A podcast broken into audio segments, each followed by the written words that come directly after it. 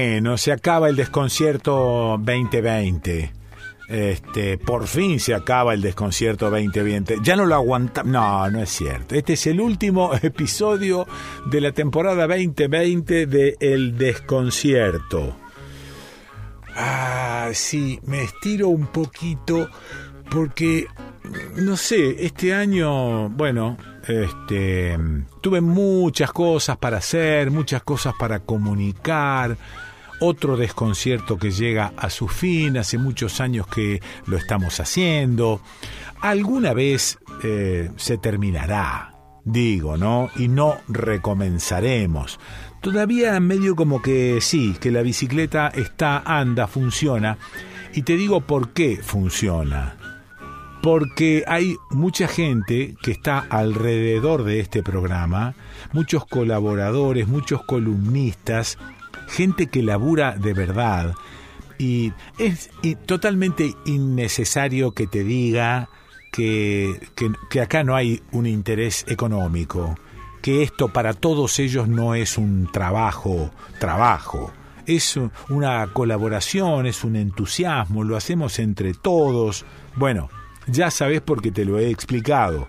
Algunas publicidades que tengo acá son, bueno, para algunos amigos o, por ejemplo, a canje de un paquete de hierba, que hace como un año que no me mandan hierba estos hijos de una gran... No digas eso, que hace como un año que no me mandan hierba, pero bueno, tampoco te podés poner exigente con estas cosas, son, son cosas de amigos, esto quiero decirte y los que laburaron todo el año también para este programa es porque son amigos, porque les interesa. Ahí está. Fin para este desconcierto pandémico. No estuvo, no estuvo tan mal como este, siendo un desconcierto pandémico. Con pandemia y todo hicimos la temporada 2020 del desconcierto. Gracias por acompañarnos. Gracias a todos por sostener este programa sin radio. Es rarísimo. Este programa no tiene radio. Tiene un www.eldesconcierto.com.ar, pero no tiene una radio específica y sin embargo tiene más de 100. Otro desconcierto para archivar, para archivar y no escuchar nunca más. Bueno, buen fin de año para todas, todes, todos. Eh, y si hay aire, nos escuchamos, nos leemos y nos comunicamos el año que viene. Feliz desconcierto para todos. Se va el último capítulo de este año.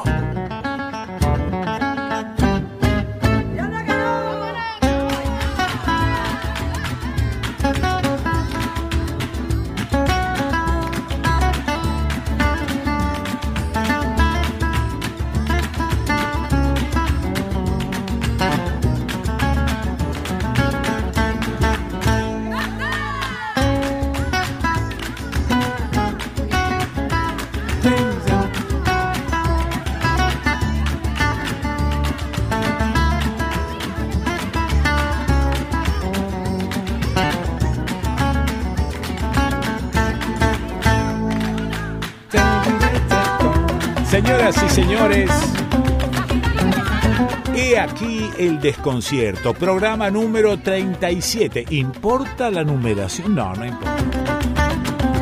Esto es el desconcierto y, ya está. Fíjate la gente que tiene este programa en su staff, doble F final. Federico Yáñez, periodista en ejercicio, Martín Leguizamón, surfista de la historia, Lucila Pessoa, museóloga restauratriz, Raúl Bigote Acosta, periodista empedernido, Alejandro Raymond, biógrafo relator de ficciones, Fernanda Nicolini, lectora hasta de prospectos, Diego Genú, políticamente correcto, Catalina Pessoa, miradora de pelis, series y docus, Nicolás Olsevicki, doctor en asuntos científicos. Diana Cordon, nuestra psico de cabecera. Me aclaró, no soy psicóloga, soy psiquiatra. Gracias Diana, nuestra psiqui. ¿Cómo se...? Si, psicóloga deviene en psico, psiquiatra deviene en psiqui. Qué boludez estoy preguntando. Diana Cordon, nuestra psiqui de cabecera. Pancho Mondino, lector compulsivo. Adriana Marcus, analista, sin dudas. Daniel Feierstein, pensador crítico. María Iribarren, la tía de todes. Julio Villarroel, melómano fiel. Pepe Esteves, canyengue y tanguero. María Cristina Migone, políglota del arte. Manolo Gallero, eterno periodista. La colaboración permanente de Diagonal 8 se cantan todos los separadores. Sebastián Fernández es un eternauta. Adrián Badino meta hacer clic en streaming internacional. Ezequiel Fernández en creación permanente para nuestro canal YouTube.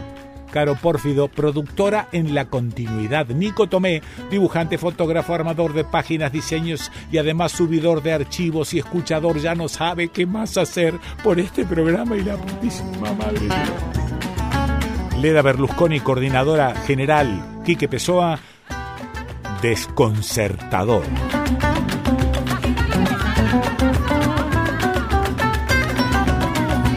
Podés escuchar o descargar los programas en www.eldesconcierto.com.ar. Podés escribirnos a nuestro mail, eldesconcierto de gmail.com. También dejarnos mensajes en Facebook o Instagram. Si tenés ganas de escuchar las notas y columnas, podés entrar a nuestro canal de YouTube, suscribirte, darle me gusta y ver el videíto. Encomiendas y cartas a San Martín 439 San Marcos Sierras, código postal 5282.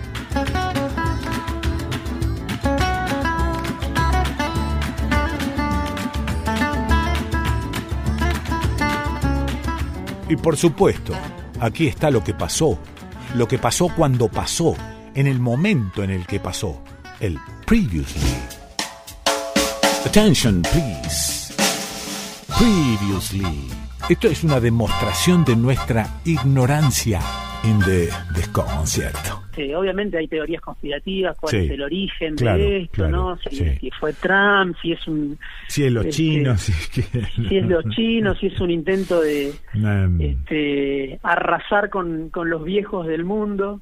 Este, ah, claro, claro, claro, que liquidarnos son los a más afectados Sí, sí, sí, sí. eh, y que sobran porque Sí. no hay cómo financiar Claro. digamos ese Claro. el sistema previsional en Argentina Sí. y en distintos lugares del mundo entonces tengo una una visión contradictoria en el Mm. sentido de que obviamente hay que cuidarse y no hay que minimizar No, los no, riesgos. No, no, no. Yo igual me pienso morir sonriendo. Ay, qué lindo, qué lindo eso que decís. Previously. Sí, mira, eh, yo te digo algo, ¿no? Sí. Primero, es el gran control social global Sí, que no conocí en mis 90 años.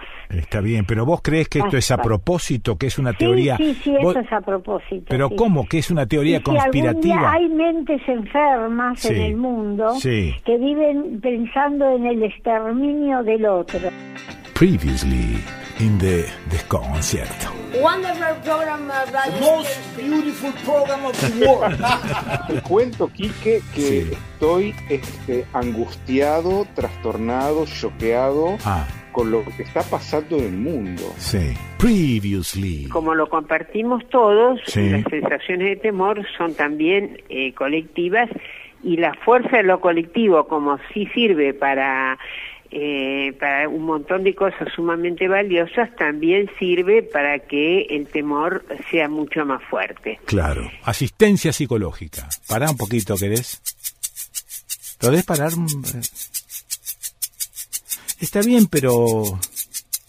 También eh, podría ser... eh, Previously. Que te gustó así el huevito, lo vas a mantener todo el programa, ¿no?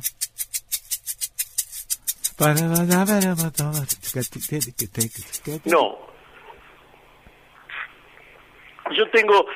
Estás perdón, ¿estás tomando mate por radio? Sí, eh, No, pero no se puede ser tan hijo de una gran... No se puede. Lo tuyo es envidia. Entonces yo pregunto, ¿cómo mantienes la distancia? Y además, y además no solo pregunto cómo la mantenés, sino que pregunto, ¿hay que mantener Ah, la distancia en salita de 5 en primer grado? ¿Cómo hace la maestra para mantener una distancia física, no solamente social. Sí. Por eso a mí no me gusta cuando se habla de distancia social. En la escuela no puede haber distancia social. Claro, claro. Eh, bueno, vos- distancia física. Ahora, Mm. aún así, ¿cómo mantenés distancia física con los más chiquitos y las más chiquitas? Imposible. Como seres humanos tenemos que pensarnos mucho, sentirnos mucho Eso, eso. y ser eh, a la vez, eh, como decís vos, huir del cinismo, Sí, ser piadosos pero no pelotudos, sí, claro, Eh. claro. ¿verdad? Sí, sí, Eh, comparto. discul- disculpar las pequeñeces que tenemos todos los seres humanos, Sí. pero no, no, no conformarnos con ello.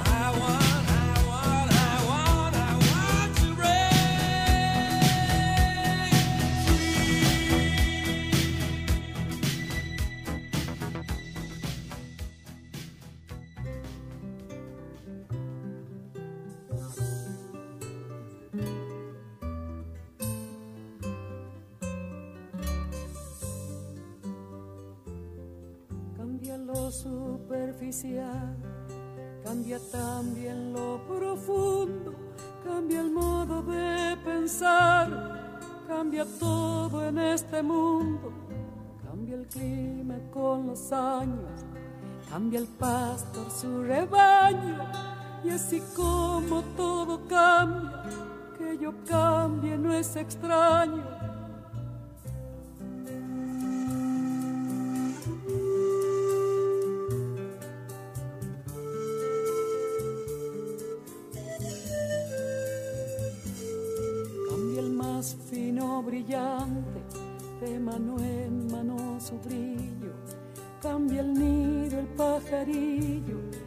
Cambia el sentir un amante, cambia el rumbo el caminante, aunque esto le cause daño. Y así como todo cambia, que yo cambie no es extraño. Cambia todo cambia. Cambia todo cambia.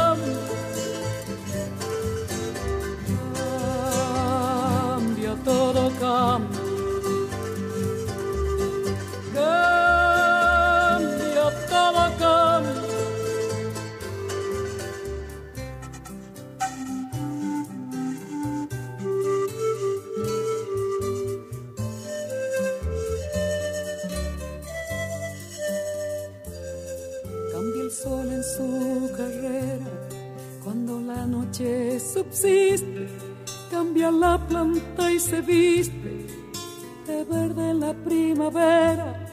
Cambia el pelaje la fiera.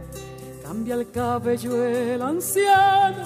Y así como todo cambia, que yo cambie no es extraño.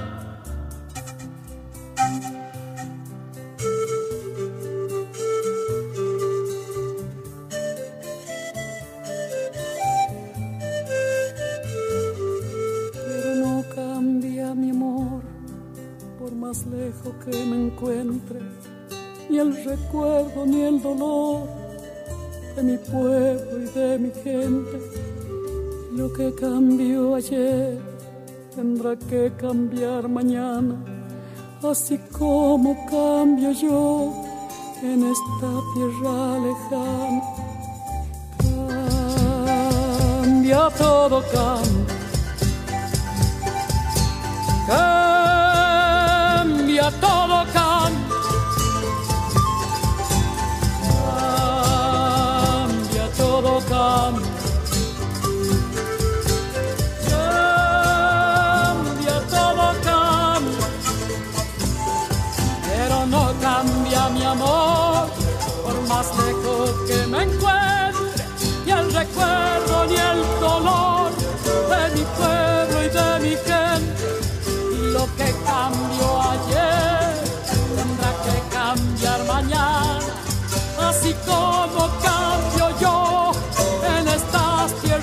Tierras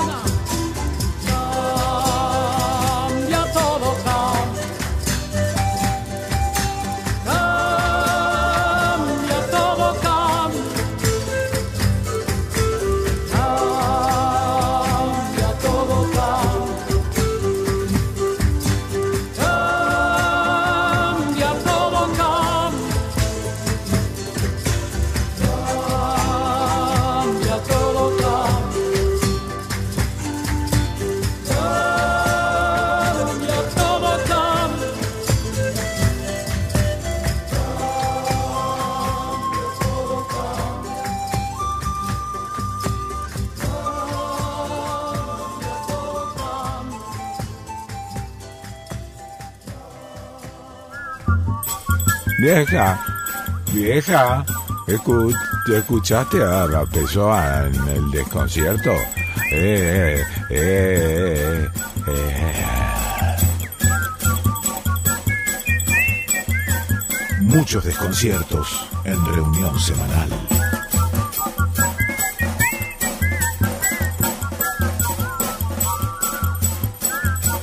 Solo por la red Surcos, o sea, por todos lados.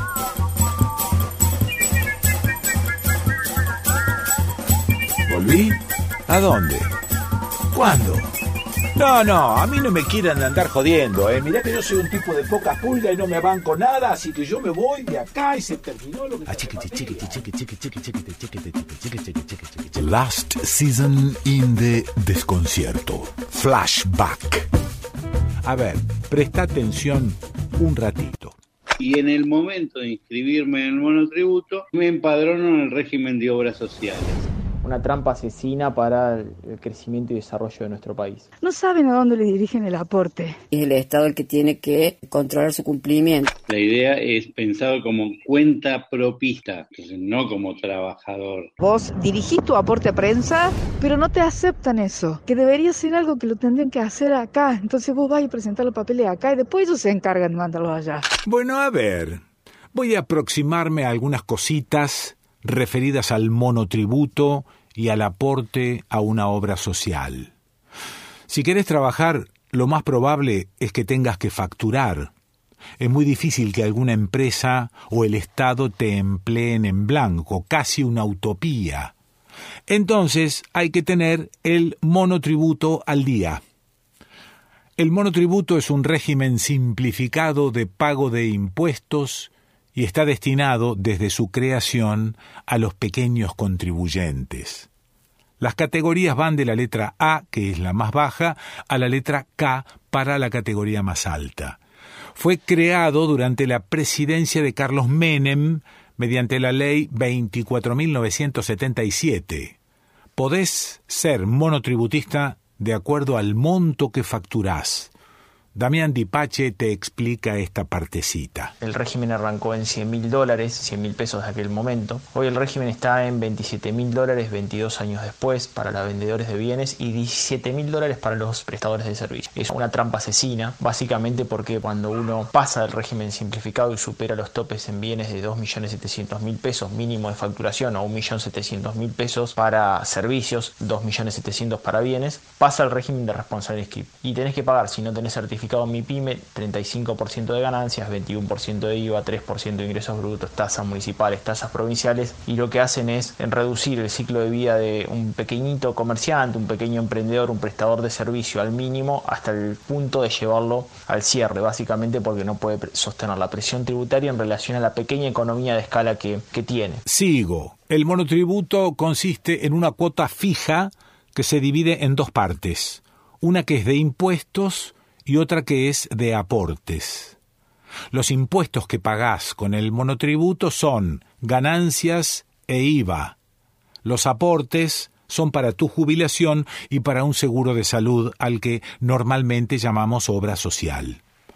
Hay distintas categorías y determina en base a los ingresos brutos y también se determina en base a la energía eléctrica consumida por el contribuyente a lo largo del año.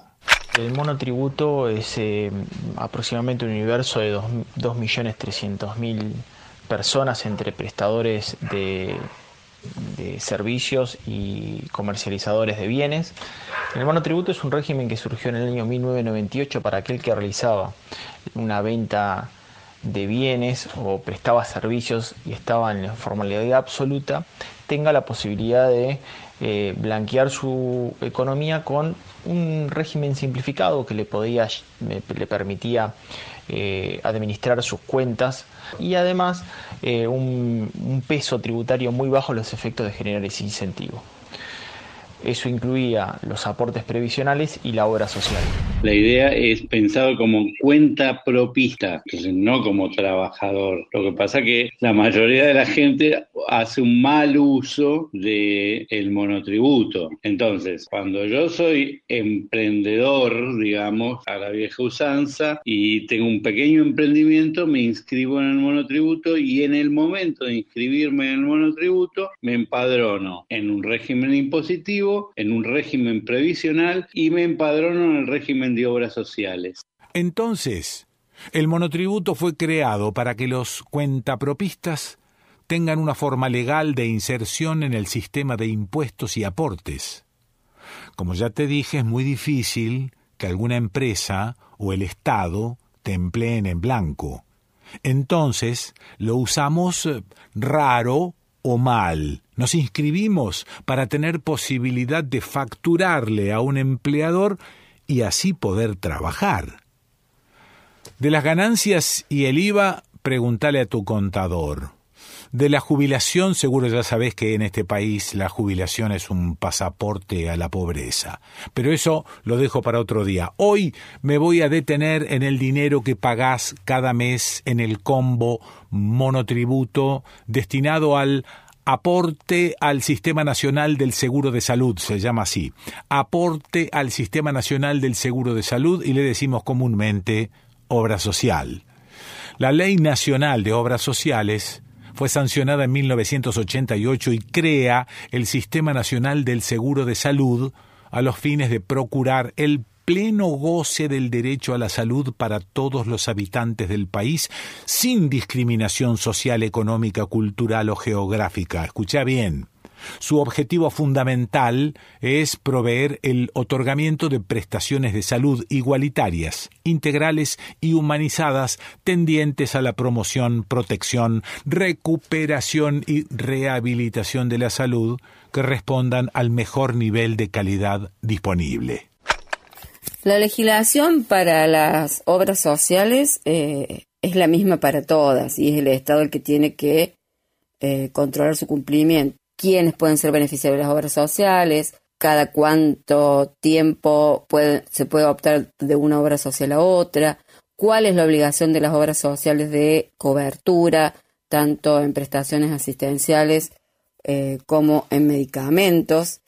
Em, eh, ahí está claro, además, resoluciones vinculadas a esas leyes, como es la resolución, el programa médico obligatorio de emergencia, que es lo que debe cubrir obligatoriamente y de mínima cada obra social, la ley de medicamentos genéricos que indica cuáles son los porcentajes de cobertura y qué medicamentos deben eh, cubrir las obras sociales a sus afiliados. Se consideran agentes de salud todas las obras sociales y medicinas prepagas nacionales o provinciales que adhieran al sistema. Repasemos. Una vez que te diste de alta en el monotributo, tenés que ir a la obra social que elegiste y darte de alta. Vos podés elegir. Podés tomar la obra social de cualquier sindicato. Por ejemplo, bueno, venimos de otro tiempo con una obra social X y queremos pasarnos a la del CISPREN, que es el sindicato de prensa aquí en Córdoba. Es importante que sepamos que si uno toma empleados, ellos no pueden elegir irán a la obra social que les corresponda al sindicato de la actividad que desarrollarán. Las dos productoras de este dignísimo programa no están usando la obra social asignada al monotributo ni tienen una prepaga. Se atienden en la salud pública, pero cada mes que pagan el monotributo, los aportes de salud van a una obra social. Cuando supieron cómo era el tema, quisieron cambiarse al CISPREN. Bueno, eh, los que viven en eso que mal llaman el interior hmm, y necesitan hacer este trámite, desde el 20 de marzo no pudieron. Veamos esta partecita. La Superintendencia de Servicios de Salud es la oficina del Estado que regula el funcionamiento del Sistema Nacional del Seguro de Salud y por lo tanto de las obras sociales. Las sociales eh, se inscriben en la Superintendencia de Servicios de Salud son inscritas por eh, los sindicatos que deben constituir em, un estatuto para obras sociales y conformar un consejo directivo y es el Estado el que da un número de inscripción que se llama el Registro Nacional de Obras Sociales, el RENOS, y con ese número em, se eh, es el número por el cual se controlan los movimientos de cada obra, la cantidad de afiliados que tiene, las prestaciones que brinda, eh, los balances que debe presentar, los programas de prevención, los planes asistenciales. Esa es la manera eh, en que las obras sociales se registran en el Estado y en la Superintendencia de Servicios de Salud, que es el que depende del Ministerio de Salud de la Nación y que es el ente regulador de todo el sistema de, seguro de salud, no solo de las obras sociales, sino también de la medicina prepaga. Superintendencia de la Salud en este momento de pandemia está abierta, pero atiende únicamente en Cava. Para poder realizar un cambio de obra social, tenés que arrimarte.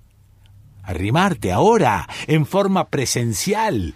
Presencial ahora sigue en forma presencial a la entidad que elegiste para derivar tus aportes, sea obra social o medicina prepaga, para completar y firmar una ficha. Cada obra social entrega esa ficha a la Superintendencia de la Salud, pero arrimarte, pero presencial, mamá mía.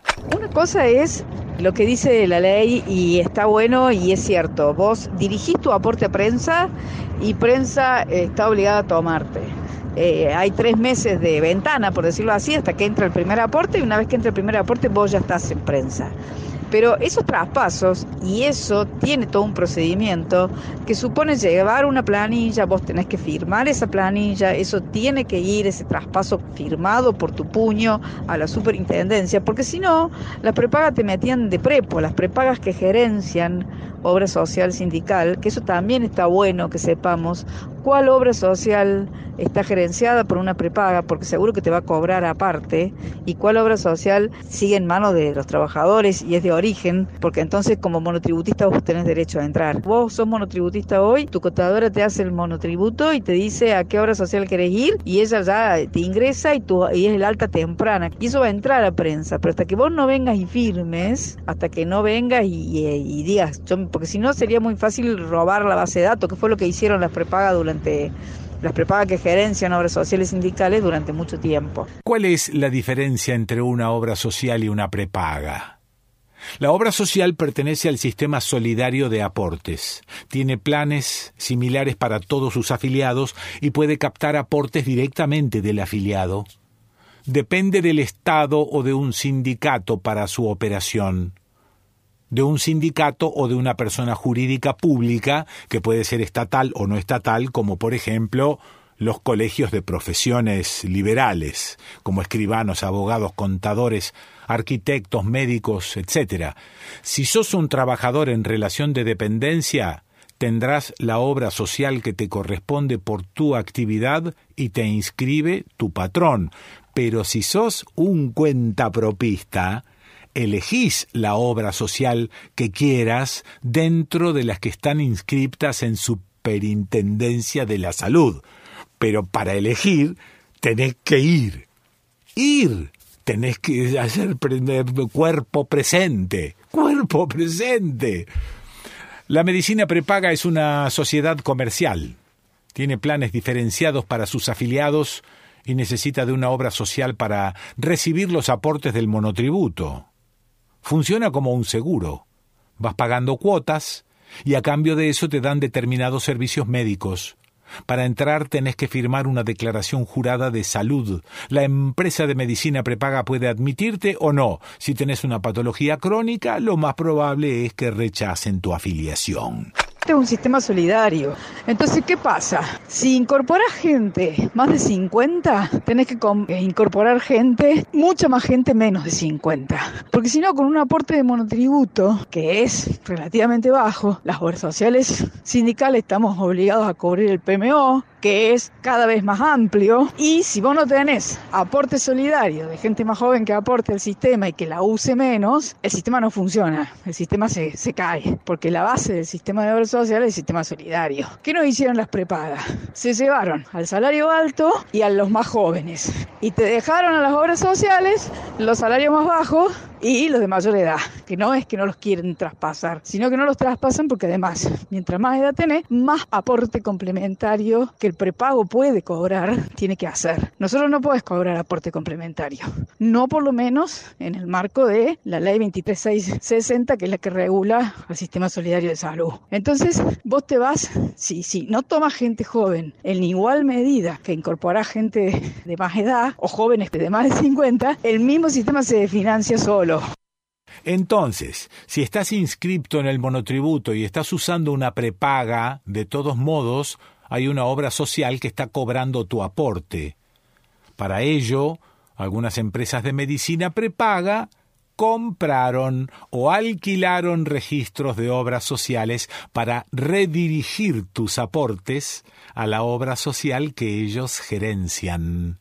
¿Te quedó claro? Ellos incrementan sus afiliados sin esfuerzo y en muchos casos sin control ni decisión del afiliado. Las empresas de medicina prepaga gerencian registros de obras sociales o compraron registros de obras sociales o alquilaron y utilizan esos registros para obtener afiliados del campo de los trabajadores en relación de dependencia a través de esas obras sociales que están gerenciando recursos que no obtendrían de la manera directa como son los contratos de la medicina prepaga, que son contratos voluntarios que no forman parte además de un esquema solidario de salud. Ese costado de la desregulación que empezó en los 90 aún no está controlado y por eso muchas empresas de medicina prepaga tienen captados afiliados asalariados o monotributistas a través de eh, registros de obras sociales que ellas mismas gerencian o han comprado, eh, lo cual debiera revisarse porque es en desmedro de las obras sociales de los sindicatos. Acá vale decir que las obras sociales sindicales en su mayoría eh, no tienen una buena situación por la caída del salario real en los últimos años y por el aumento desmedido medido de las prestaciones médicas y de los medicamentos que ha sido geométrico y exponencial, al menos en los últimos cinco o seis años si no hay recomposición salarial acorde a los costos de la realidad, va a ser muy difícil mantener un equilibrio en las obras sociales a la hora de realizar las prestaciones que corresponden. Por eso muchas obras sociales están con dificultades en la actualidad. El Estado ayuda a las obras sociales desde el Fondo de Redistribución Solidaria que se deduce del aporte que hacen las obras sociales y el Estado después redistribuye bueno, como te vas dando cuenta, no hay muchas obras sociales que puedan aportar.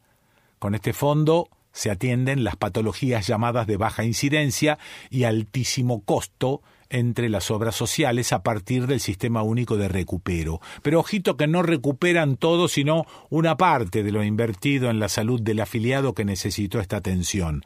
Repasemos. Las obras sociales son estructuras de servicios constituidas por los sindicatos que conforman lo que llamamos el seguro de salud, por fuera del Estado. Se conforman a partir del aporte de los trabajadores asalariados y de las contribuciones de los monotributistas. Si sos monotributista, podés elegir la obra social. La medicina prepaga es una empresa comercial que se asocia a una obra social para tener afiliados. Los aportantes ya sean empleados asalariados, es decir, en blanco, o monotributistas, aportan, más allá del importe que cobran por su trabajo alto, medio o bajo, aportan el mismo porcentaje al sistema de salud. El sistema de obra social está pensado como un sistema solidario, es decir, que los afiliados jóvenes, que en general no se enferman, están aportando prácticamente sin usar esa obra social y el afiliado de mayor edad o que se enferma está siendo subsidiado por el resto que no usa la obra social. Por eso es muy importante que todos podamos elegir a dónde derivar nuestros aportes, porque no solamente podemos sostener pequeñas obras sociales, sino que también ayudamos a nuestros mayores, o a otros trabajadores enfermos que necesitan la medicina. Por eso se entiende que el sistema de obras sociales es un sistema solidario. Si querés saber a qué obra social se destinan tus aportes, tenés que preguntárselo a tu patrón, si es que sos asalariado, o meterte en la, en la página de la AFIP, en el link del monotributo, y allí podrás saber a qué obra social o empresa gerenciadora estás mandando tus aportes. Y si querés cambiarlo, podés buscar las obras sociales que están inscritas en Superintendencia de la Salud para elegir una. Si no vas a usar esa obra social, podés pensar en alguna pequeña que reciba tu aporte y la ayude a sostenerse. Algunas personas que hacemos este programa queremos enviar nuestros aportes a la obra social de prensa de Córdoba.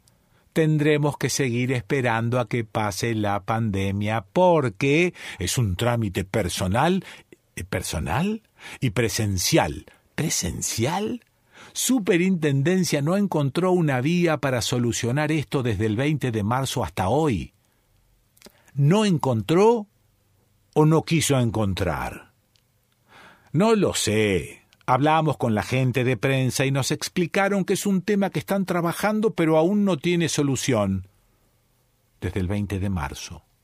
Nos insistieron que si las obras sociales llevan los formularios, ellos están activos. Yo fui a la sede de la superintendencia, porque la superintendencia tiene sede en un montón de provincias, pero no te aceptan eso, que debería ser algo que lo tendrían que hacer acá. Entonces vos vas a presentar los papeles acá y después ellos se encargan de mandarlos allá. Pero no está sucediendo eso y además está cerrada.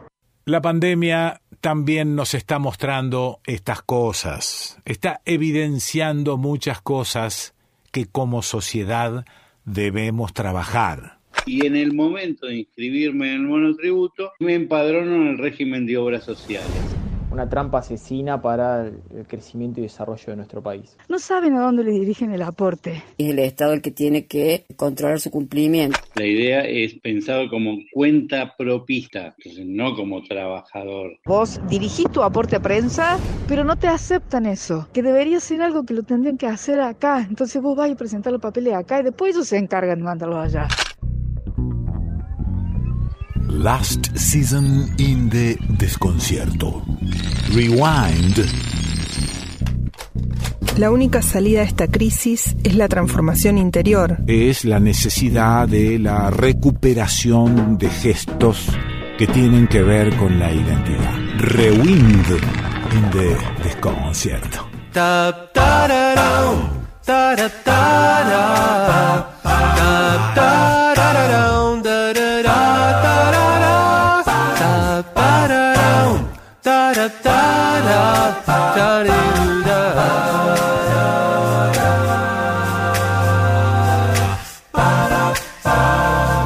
Porque siempre me intriga qué estará escuchando el tipo, ¿no? Porque el tipo se dedica a varias cosas, no es que está todo el día escuchando música, no, no. También agarra, por ejemplo, no sé, un turboventilador e intenta arreglarlo.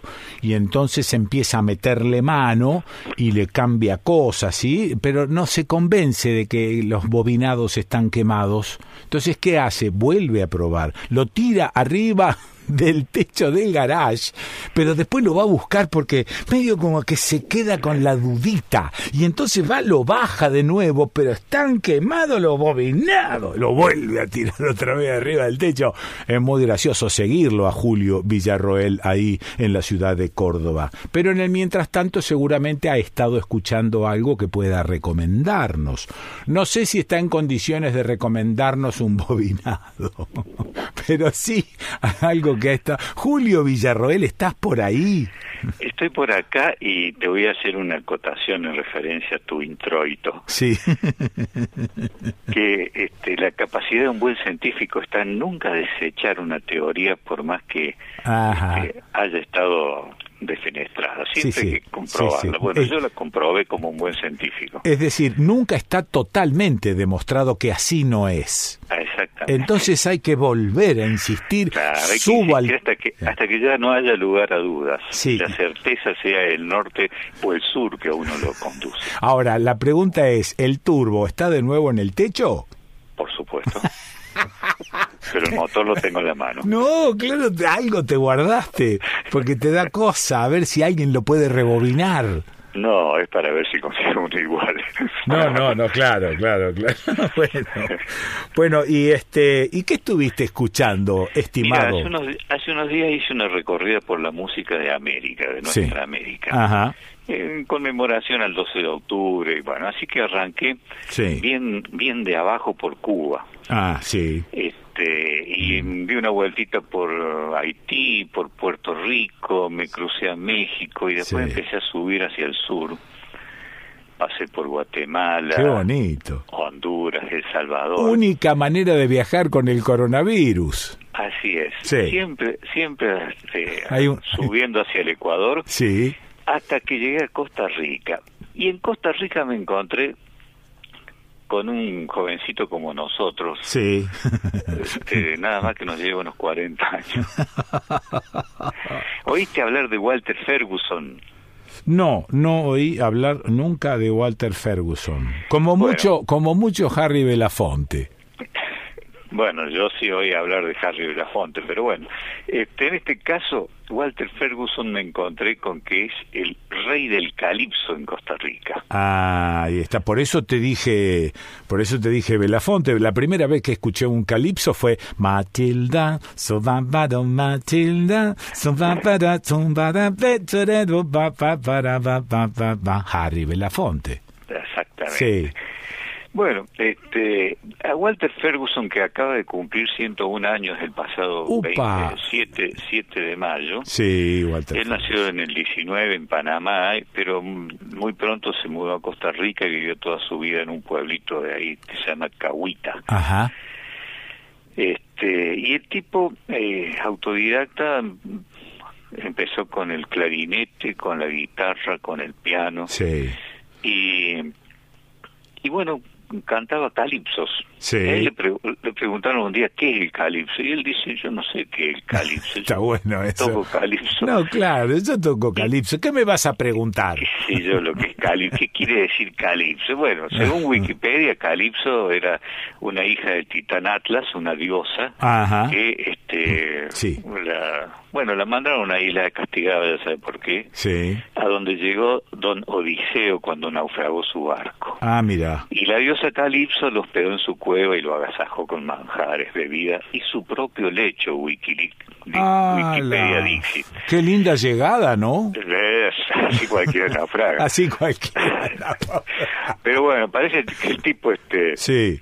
Eh, se mm. cansó de tantos agasajos y extrañaba a Penélope, ah. así que intervino una tal Atenea y le pidió a Zeus que mandase a Calipso que dejara marchar a Odiseo. Ah, muy bien. Así que Calipso, viendo que no tenía más opción que obedecer, le dio materiales y para que el tipo se hiciera una balsa y se rajara. Bueno, esa es la historia de la Sí, de la palabra, sí, de la palabra calipso. Sí, pero no sabemos por qué se llama calipso. Tampoco sabemos, sabiendo esto una digresión al, paso, digamos. Sí, sí, sí, Bueno, el asunto es que Don Walter, este, el tipo empezaba a grabar sus canciones en un grabador de cassette. Sí. Y como medio de vida y para dar a conocer su producción, grababa cassette, sus canciones en un cassette y las vendía a los turistas. Clarito pero cada cassette era un, cassette original.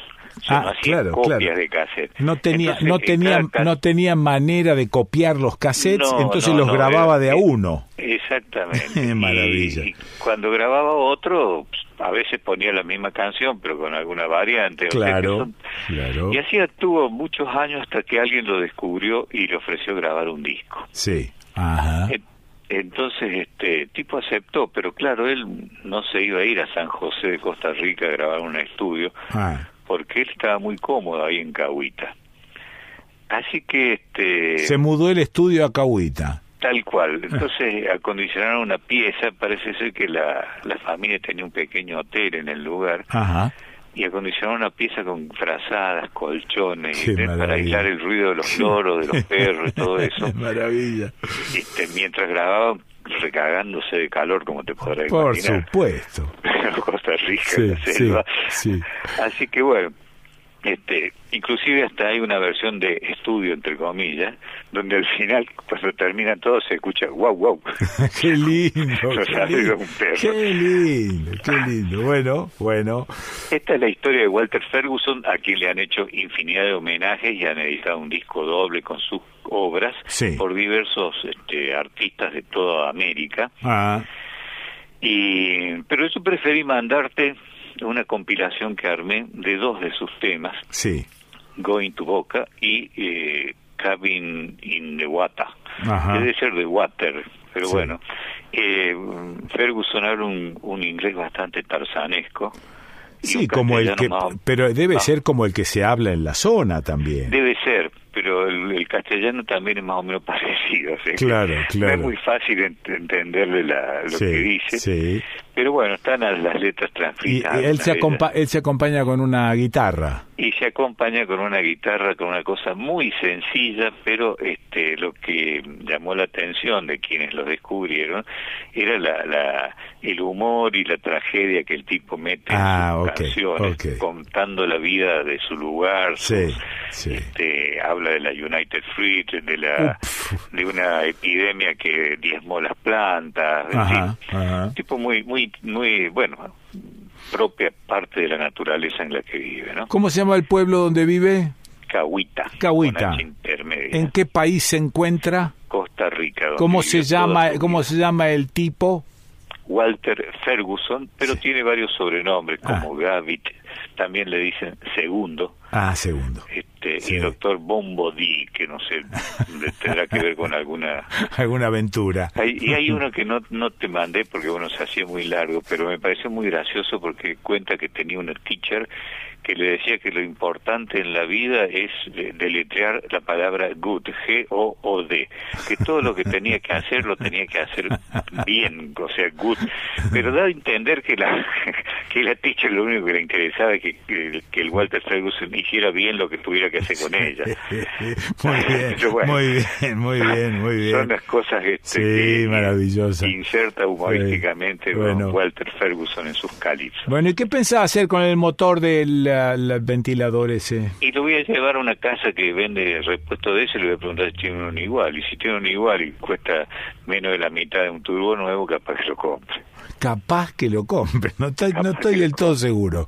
No, por supuesto. Bueno, me quedo con Walter Ferguson. Que lo disfrute. Abrazo grande, Julito. Chau. Chau, chau. Eh, lo escuchaste a Julio Villarroel, desde Córdoba, capital aquí en el desconcierto.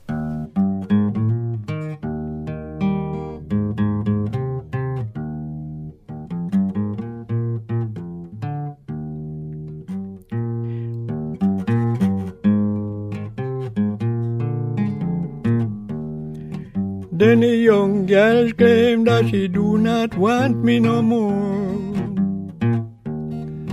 Then I noticed she said I dash things out the door.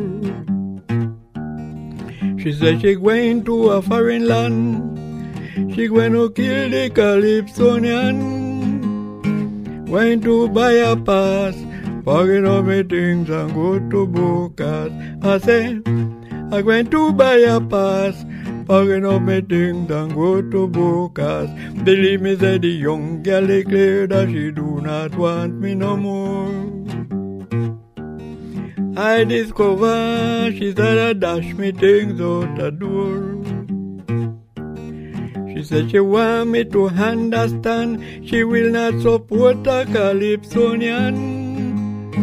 Going to buy a pass packing up my things and go to Bocas. I say, I'm going to buy a pass, packing up my things and go to Bocas. Believe me, said the young girl claimed that she do not want me no more.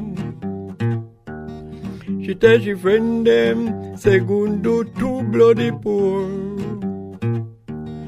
And when she want to get she money, she only live in a misery.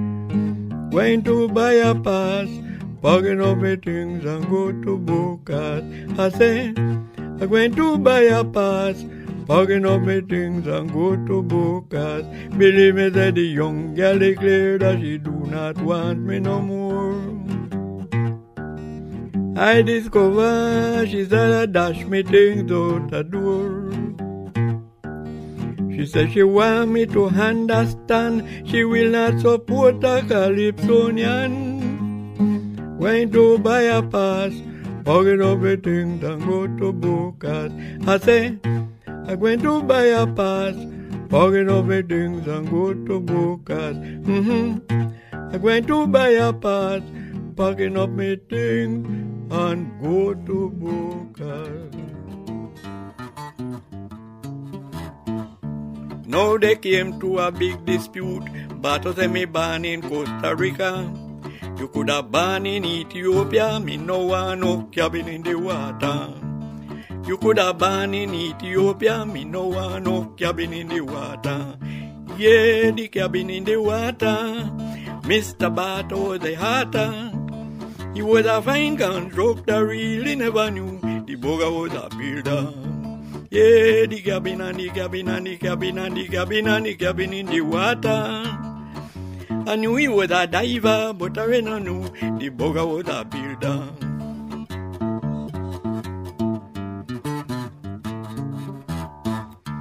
Jackie Brown was telling me about the cabin in the water. But to build something in the sea must be built for the devil and the daughter. Yeah, the cabin in the water. Mr. Bato was the hatter. He was a fine constructor, really never knew the bugger was a builder. Oh, the cabin and the cabin and the cabin and the cabin and the cabin in the water. I knew he was a diver, but I didn't know the bugger was a builder. Well, I made many calypso that I'm not singing it now because it's old. When I that time we don't have gravadora and things like that with tape record. We just sing it, you know. Hola Kikito, te estamos llamando. No, no, no, mandando mail, facebookeando, tuiteando, whatsappeando. Queremos jugar. Fa, fa, fa, fa, fa, fa, fa. A ver, algunos oyentes que nos escribieron al desconcierto de quiquepesoa.gmail.com, al Facebook o al Instagram. Jorge Rolón, la verdad vengo atrasado con los programas. Te cuento que el lunes vi un documental dedicado al gran guitarrista Oscar Alemán. Qué vida que tuvo. Increíble, además, descubrir su lado de showman. El documental se llama Oscar Alemán, una vida con swing. Pero me gustó mucho la conducción y locución de un Quique Pessoa joven. El documental está en YouTube. Quique y equipo les mando un gran abrazo con gel desde Isidro Casanova, Buenos Aires. El documental se llama Oscar Alemán, una vida con swing. Está re bueno. Mira quién lo dice. Rubén de Liverpool.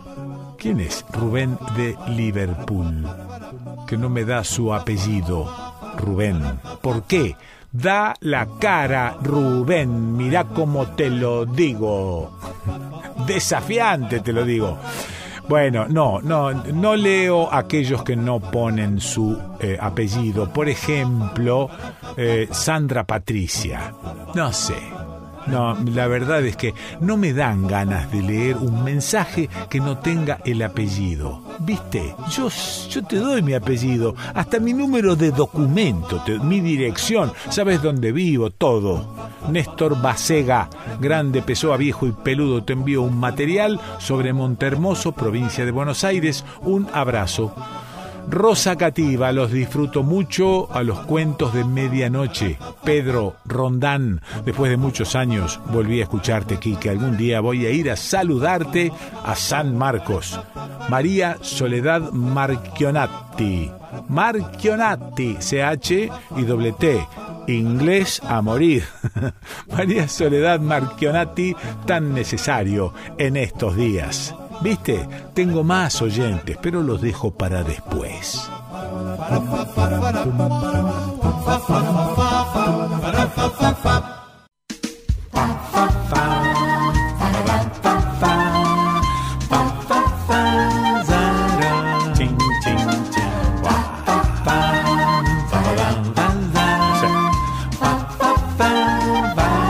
Señoras y señores, estas radios retransmiten el desconcierto. En la ciudad autónoma de Buenos Aires, para los vecinos de Chacarita, FM Libre 99.3. En Mendoza, La Paz, FM Nuestra 95.1. En Entre Ríos, Concordia, FM 97.3. Radio UNER, Concordia, El Cimarrón, Departamento Federal.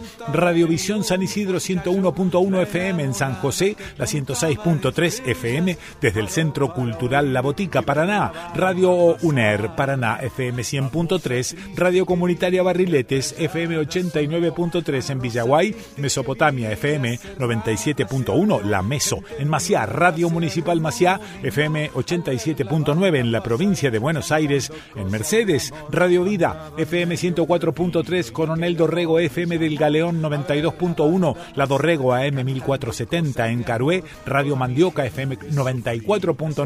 En La Plata, 221 Radio FM 103.1. En Bolívar, FM Signos 88.9. En Pergamino, Radio Verdad 99.5. Tandil, Radio La Compañía FM 101.7 en Azul, FM 88.3 la Radio María de Azul, Mar del Plata FM de la Azotea 88.7, Ingeniero Maschwitz, Radioactiva FM 96.9, Radio Comunitaria del Colectivo Cultural El Bondi, en Rauch FM la 102.9, en San Martín Radio Atómica FM 106.9 y en Pilar Radio Estudio 2 FM 105.9 y hay más radios, ¿eh? es una culada. Por eso te las cuento después. A su lugar cuando la banda pasó y cada cual con su canto, en cada canto un dolor.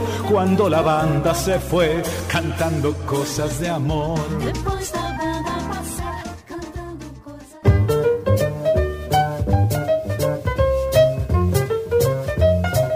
Almacén Natural Sal Marina en nuestra tienda podrás comprar productos naturales de calidad, infusiones orgánicas, alimentos sueltos, cosmética bio, complementos nutricionales, alimentos para diabéticos, para celíacos y también para eh, gorditos. Los productos ideales para mantener una dieta sana y equilibrada. Lleva salud a tu casa. Almacén Natural Sal Marina. Encontralo en Valle Hermoso, Punilla, Córdoba, con Salvi 192, frente a la plaza, a una cuadra de la IPF o en internet almacensalmarina.gmail.com en Facebook Almacén Salmarina.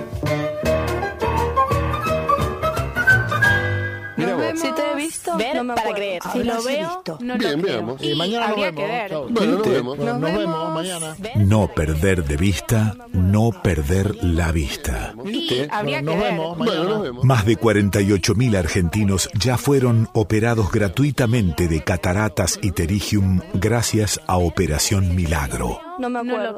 Eh, mañana nos Ahora, ayúdanos a construir el Hospital Oftalmológico Dr. Ernesto Guevara. Coopera con tu donación en esta campaña solidaria www.operacionmilagro.org.ar Bueno, nos vemos. Nos vemos. Teléfono 0351 472 4582. Bueno, nos vemos. Nos vemos. Te. Hay que ver. Para creer. Si lo veo, No perder de vista, no perder la vista. Mañana. ver Mira para vos. creer. Si lo veo, no me acuerdo. Eh, mañana nos vemos. Bien, veamos. Con esta cebadura no vamos para ningún lado. Hay que cambiar la hierba, hay que cambiar que el mate está lavado.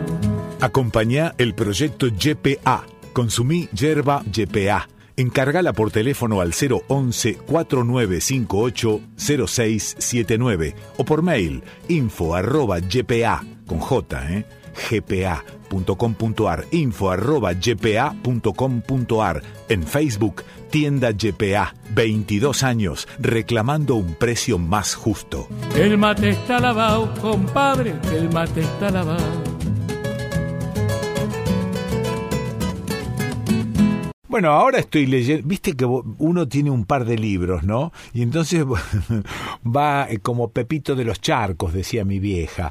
Eh, va uno saltando de aquí para allá, medio como que cuando te aburrís, eh, lo largás y agarrás el otro. Ahora estoy con un libro de Martín Jiménez sobre mm, Héctor Larrea y, y todo su paso por la radio, que son como 60 años de la radio. Y la verdad es que, bueno, yo estoy metido ahí adentro también y, este, y encuentro algunas cuestiones que son eh, al menos emocionantes. Sí, algunas coincidencias, algunas historias.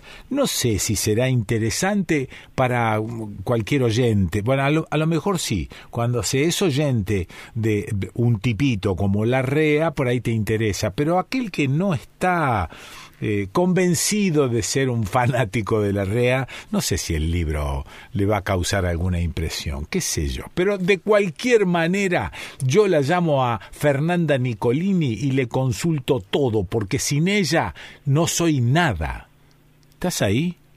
Estoy acá, qué maravilla. Podría ser tu terapeuta, ¿no? tu terapeuta bibliográfica. Por ejemplo, por ejemplo.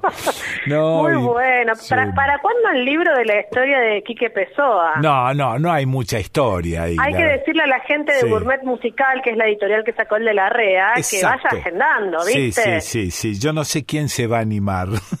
claro, te digo que material no le va a faltar, ¿no? Porque a Quique Pessoa vos le pones play al grabador y el, el tipo habla. Sí, nada más. El tipo te llena, te llena las horas. Sí, es una máquina. Yo no sé si es importante lo que dice, pero lo dice. Lo dice tan lindo que suena importante. Eso es lo que, eso es lo que vale. Qué maravilla. Qué maravilla. Bueno, contame, ¿qué leo? ¿A dónde voy? ¿Qué es lo que hay que hacer? Dame, por favor, recetas. Estoy harto de improvisar. Ay, bueno, bueno, te voy a decir. Eh, como no estaríamos viajando demasiado, o por lo menos no al exterior, eh, tenemos mucha expectativa de empezar el turismo interno, sé que Córdoba se está preparando, tu hostería, no sé en qué anda. Sí, estamos, pero bueno, estamos dudando, ¿eh? Y, viste, esta incertidumbre, hablábamos hace un rato fuera del aire de la palabra incertidumbre. Bueno, e, es, la remera que tenemos puestos todos en este momento. Pero bueno, mientras tanto tenemos los libros, los libros que nos dan cierta certidumbre. y este que te traigo hoy es un libro que nos hace viajar por Berlín. Ajá. Se llama Diario Pinchado, es de Mercedes Halfon y lo editó Entropía. Ajá. Primero quiero aclarar que Mercedes Halfon es una de mis mejores amigas, entonces acá hay tongo. Pero bueno, el que el que avisa no traiciona, pero más allá de eso, es una gran escritora. Eh, es poeta ella.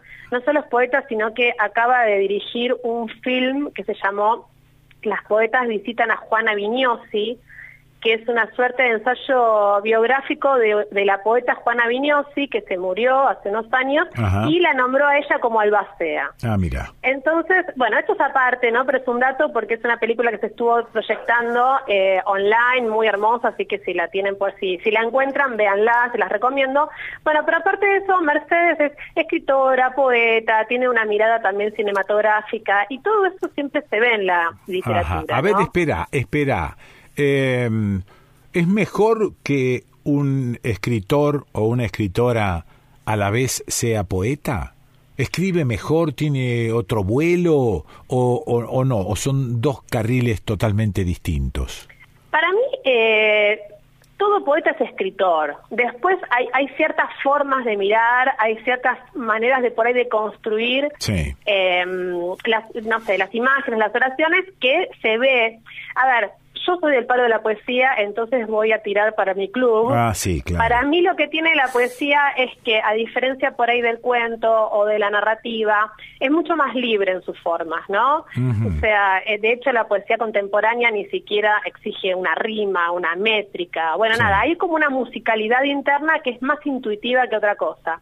Me parece que eso cuando se traslada de algún modo a la narrativa tiene su efecto, ¿no? Hay como una búsqueda de musicalidad casi que, que sale sin querer, que, que, se ve. No te voy a decir que es lírico el libro, porque bueno, no, estamos hablando de un lirismo explícito, pero sí, cuando quienes lo lean se van a dar cuenta que hay como una cadencia y una musicalidad que abreva en esa, en esa mano para escribir poesía, ¿no? Ahora, ¿hay, hay, hay alguna diferencia eh, de lenguaje en general, digo, ¿no? Parecería ser que la narrativa es, a ver cómo lo digo, más fácil de comprender la poesía tiene otro vuelo, eh, la poesía de alguna manera es eh, más figurativa y entonces a veces lees algunos poemas que o no entendés o no te llegan. La narrativa en general te llega. Exacto, hay algo de eso, también hay algo de que la poesía apela a lo emocional. Entonces a veces dice, terminas de leer un poema que no entendiste del todo, pero te generó algo en el cuerpo, una imagen, ¿viste? algo entró y decís, ¿por qué esto me genera esto? Bueno, hay algo de, de esto de la poesía que apela a la, la, emocionalidad y que tampoco está arraigada en el realismo, que es la tradición que, por lo menos la narrativa argentina, de los eh, cuentos y demás, trae muy encima. Bueno, este diario pinchado eh, sigue otra tradición que es como el, el diario de viaje, o sea, ah. es dentro de la literatura autobiográfica, el diario de viaje es como un subgénero. Mm. Em, hay un pequeño engaño porque es un diario de viaje de la ciudad de Berlín que es un poco ficcionado, pero no importa eso. Lo importante es que nosotros tenemos una narradora que viaja a Berlín porque su pareja, su novio, está ya en una beca literaria. Eh, Berlín es como la meca de, quien quiere tener una beca de escritor, ¿no? Sí. Eh, el novio de la narradora es poeta, se gana una beca y ella va a su encuentro después de algunos meses de no verlo con toda la expectativa del encuentro romántico, ¿no? De, ah. encontrarse con nada, en una ciudad, en, además en una ciudad que genera un montón de expectativa. Sí. ¿Y qué pasa cuando la narradora llega y se da cuenta que parece que su pareja no tenía tantas ganas de que fuera, ¿no? Está bueno eso. Claro, y, la, y, la deja ahí medio como a, cierta intemperie en una ciudad que no conoce. Sí, la, recibe en el aeropuerto y le dice, ¿qué hace? es muy interesante porque hay una imagen que la recibe y le entrega una mochila y un mapa. y en un momento del diario ya dice, claro, era un mensaje, arreglátela sola. Claro. y una brújula. claro, entonces, bueno, esta, esta narradora em. empieza, además es una narradora muy despistada, que tampoco tiene como un gran sentido de la ubicación. Sí, sí. Y no sabe nada de alemán. Lo que empeora su situación de soledad en Berlín. Exacto, un poco eh, en algunas reseñas que, estuve leyendo por ahí, viste, la comparan con Perdidos en Tokio, no sé si ah, la viste, la, película de Sofía Coppola, que también ella es como la compañera de alguien que va, que se va de viaje por trabajo y queda medio perdida en Tokio. Bueno, ah. hay algo de eso. Pero bueno, lo más interesante es que en esta, en esta, digo, en estas ganas de querer conectar con su pareja que no sucede, por otro lado, empieza a haber como un descubrimiento de mm. Berlín, hay ah. muchas eh, referencias geográficas muy interesantes, pero no es como el Berlín turístico, hay algunas referencias, algunos datitos, pero es un poco el Berlín al que ella accede eh, caminando sin perderse o puede tomar solo una línea porque sabe cómo ir y volver. Mm. Y en el medio acá hay como, es, lo interesante, el trabajo literario, ¿no? Empieza como a recuperar también quienes escribieron otros diarios, ¿no? Y el gran, mm. el gran diario de Berlín es uno de Walter Benjamin, que es, que es cuando él era muy joven, casi de infancia, que tiene como unos recuerdos en Berlín, mm. y ella como que recupera algunas de esas entradas, también hace mención a Brecht, porque bueno, ella también es del mundo cultural, entonces también le interesa ver qué escribieron otros estando en esa ciudad. ¿Y cómo, cómo supera la, porque yo me imagino un viaje a Berlín, pero cómo se supera la barrera de ese idioma absolutamente incomprensible? Es muy bueno, hay, unas pequeñas escenas donde ella dice que, que se relaciona con sonrisas. Ah, claro, claro, claro, sí. Sonrisas y cabeceos, entonces de pronto hay un momento en el que va a comprar va a comprar una, una, una postal, creo que es una postal de Benjamin, si no me equivoco, y, y, claro, la vendedora le sonríe, ella le sonríe, y después vuelve y compra otra, porque es como un lugar en donde se sintió cómoda. claro, claro, claro. Eh, ya generó una amistad, una cofradía allí de sonrisas. tal cual, y también ella lleva como un, un diccionario muy básico de ah. cómo se dicen las cosas en alemán, pero después también busca como una palabra en alemán, y se da cuenta que esa palabra tiene 20 definiciones, ¿no? Entonces hay algo también muy interesante con, con el alemán y lo que genera esa imposibilidad. Es como un diario de la imposibilidad, imposibilidad de conectarse con su pareja, imposibilidad con el idioma, pero aún, aún así ella va construyendo como una geografía particular dentro de Berlín, muy hermosa, muy bien escrita,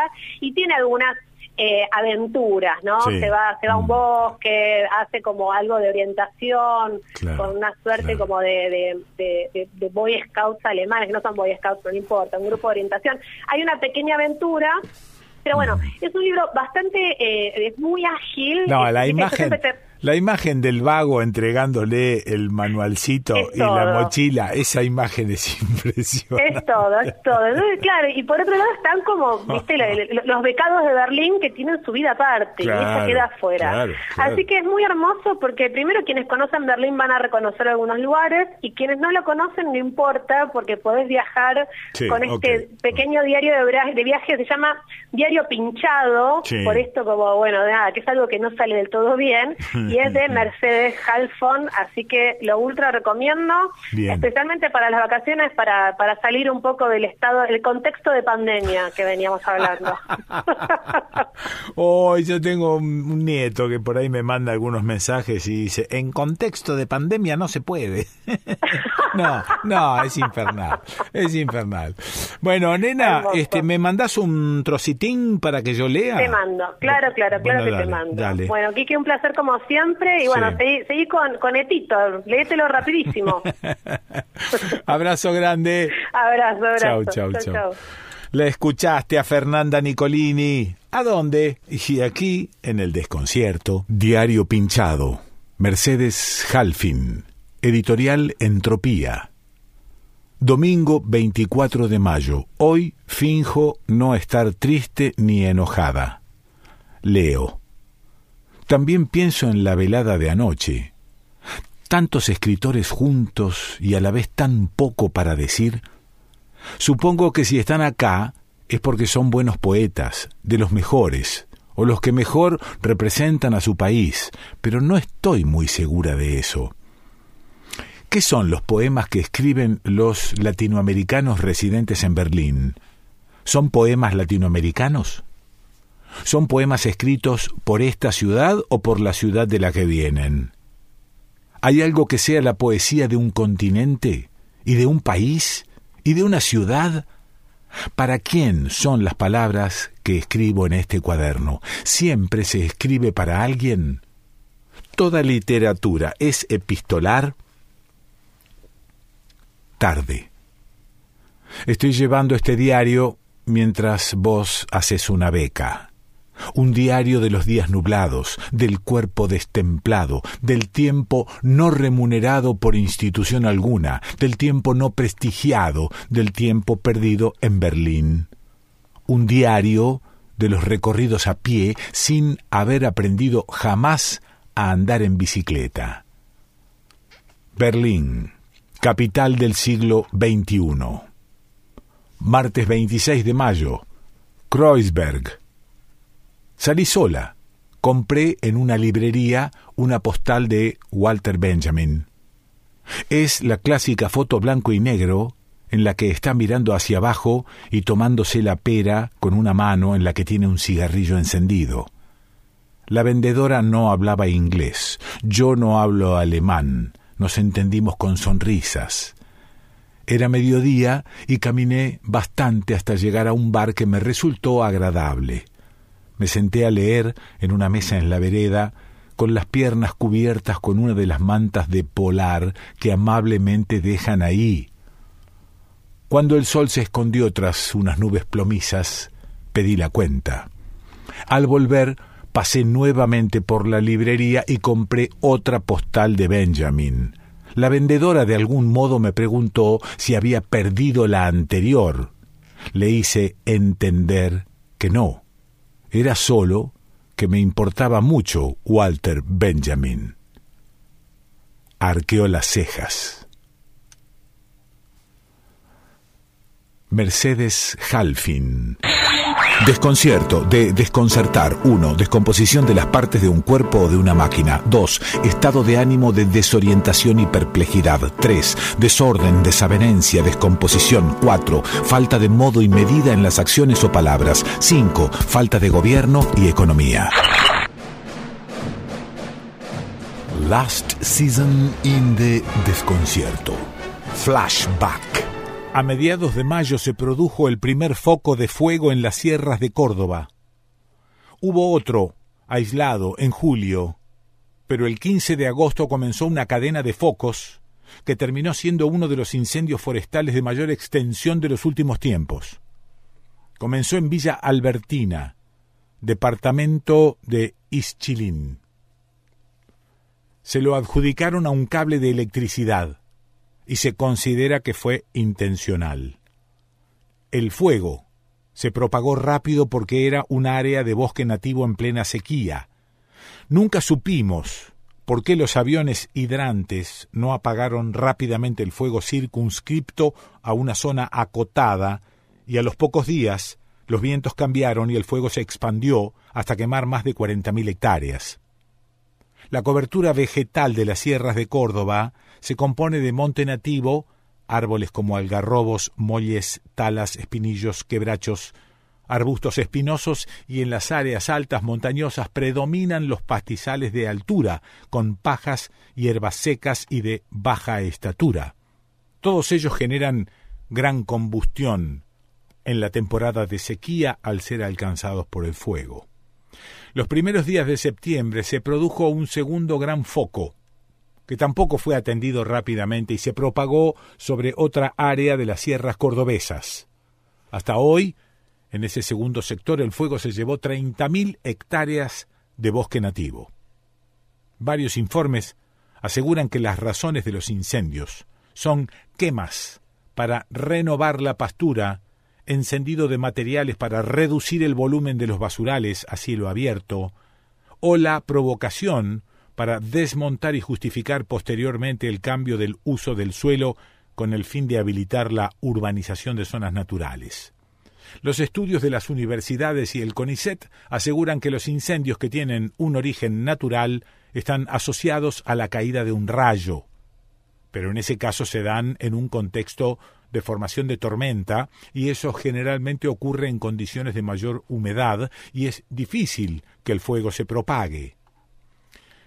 Entre agosto y septiembre se quemaron más de 70.000 hectáreas, bosque nativo arrasado, pérdidas de vidas humanas y de animales para la producción, viviendas quemadas por completo, graves daños sobre la biodiversidad, el suelo, la regulación hídrica y otros servicios ecosistémicos. Es urgente una ley de ordenamiento ambiental del territorio de la provincia. Tengo aquí un audio que quiero hacerte escuchar. Aparece allí Soledad Díaz García, legisladora por el Partido Obrero en el Frente de Izquierda, Carlos Belmont, jefe del cuartel de bomberos de San Marcos Sierras, afectado a los dos grandes incendios, el de agosto y el de septiembre, Andy, encargado del Aeroclub de la Cumbre. Bueno, y eh, creo que es importante que escuchemos. Hoy el Estado ha hecho un abandono total en, en términos de que no se han dispuesto los recursos necesarios para hacer frente a esta catástrofe ambiental. La verdad que esto es para denunciar, ¿eh? 52 minutos estoy volando, veo cómo avanza el fuego y un puto avión de estos volando. ¿Lo pueden creer? Es de no creer. Parece que lo hacen a propósito, a propósito de las siete y media que pudiesen estar volando. Si dos horas eh, que pudiesen haber estado apagando y frenar esta línea. no se hace. Eh, es una zona que no se quema hace muchísimos años, entonces tiene una carga de, combustible muy grande. Entonces, eh, todo yo veía, porque hacía algunas aplicaciones del avión que en realidad no, no podía hacer nada.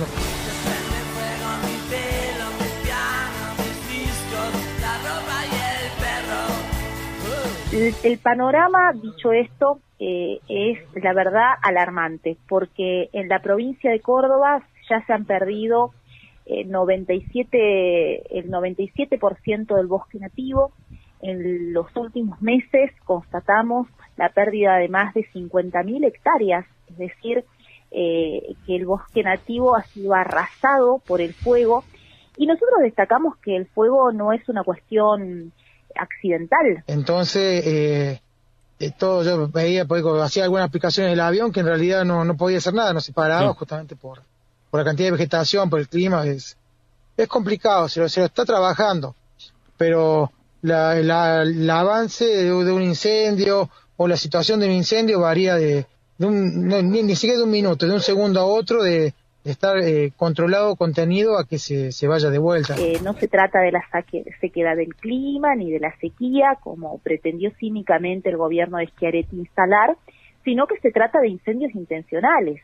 Y eso lo ha demostrado eh, el, hecho de que después de que pasa el fuego y que se apagan las llamas, sobre esos territorios, sobre esas zonas, en muchos casos de protección ambiental, se desarrollan emprendimientos inmobiliarios, negocios de la obra pública, como son la, autovía de montaña y bueno, y diversas obras que se han desarrollado, los countries eh, de montaña, la expansión de la frontera agroganadera, que no es una cuestión menor, nosotros atravesamos un proceso de sojización en la provincia. Los incendios son medianamente cíclicos, entre 5 y 8 años están más o menos cíclicos. Yo voy a la zona de Copacabana, yo que recuerden los 20 años de bomberos, por lo menos tres veces se quemó zona esa de Copacabana, por tener ejemplo masa. El problema es que no se cumplen las leyes. Y, y nosotros lo que planteamos con este proyecto de ley, que si bien es una respuesta inmediata a lo que ven en lo cotidiano las poblaciones y que reclaman que en estos suelos donde arrasó el fuego en los últimos cinco años, y por 20 años no se pueda desarrollar ningún tipo de, de actividad, ya sea eh, agroganadera, especulación inmobiliaria de ningún tipo. Pero lo que propone y tiene como ángulo central la ley es que las eh, asambleas populares y ambientalistas tengan poder de veto y poder de resolución en el cumplimiento de esta ley. Un balde de agua o de arena o el el incendio está cerca y no voy a quemarme sin antes pelear. Se prende fuego mi pelo, mi piano, mis discos, la ropa y el perro. Puede ser que otra vez no sea cierto, pero siento como el fuego quema por dentro. Fuego, fuego,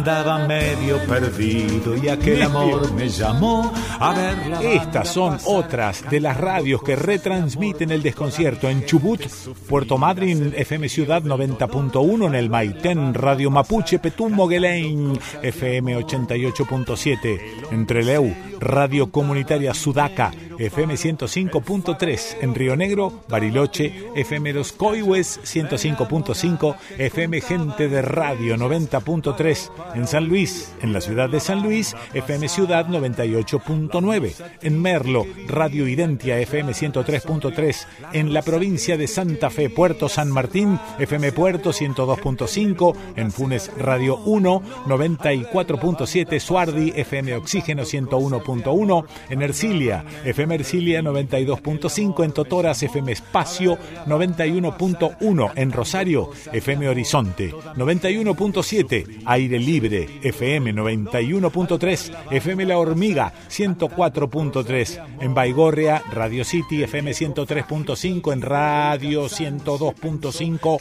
La Fortuna, San Jerónimo Norte, Génesis, FM 97.9, en Puerto Gaboto, Vanguardia, FM 101.7, Venado Tuerto, FM Serena 102.1, en Santa Fe, Capital, Radio Cultura, FM 94.3, en San Cristóbal, FM 88.9, Radio Comunitaria de Divulgación Científica. En Neuquén, Neuquén Capital, Radio Universidad, CALF 103.7. Y hay una culada de radios más, pero no quiero abrumarte. Cada cual con su canto, en cada canto un dolor.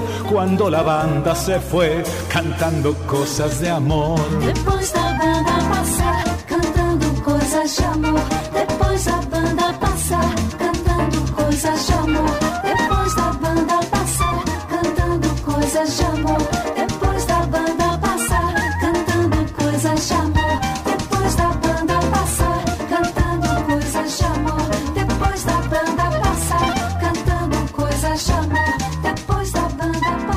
bueno, resulta que no, la llamo por teléfono, no la llamo por Skype, no la llamo por WhatsApp, no la llamo por ningún sistema. ¿Por qué no la llamo? Porque me vino a visitar.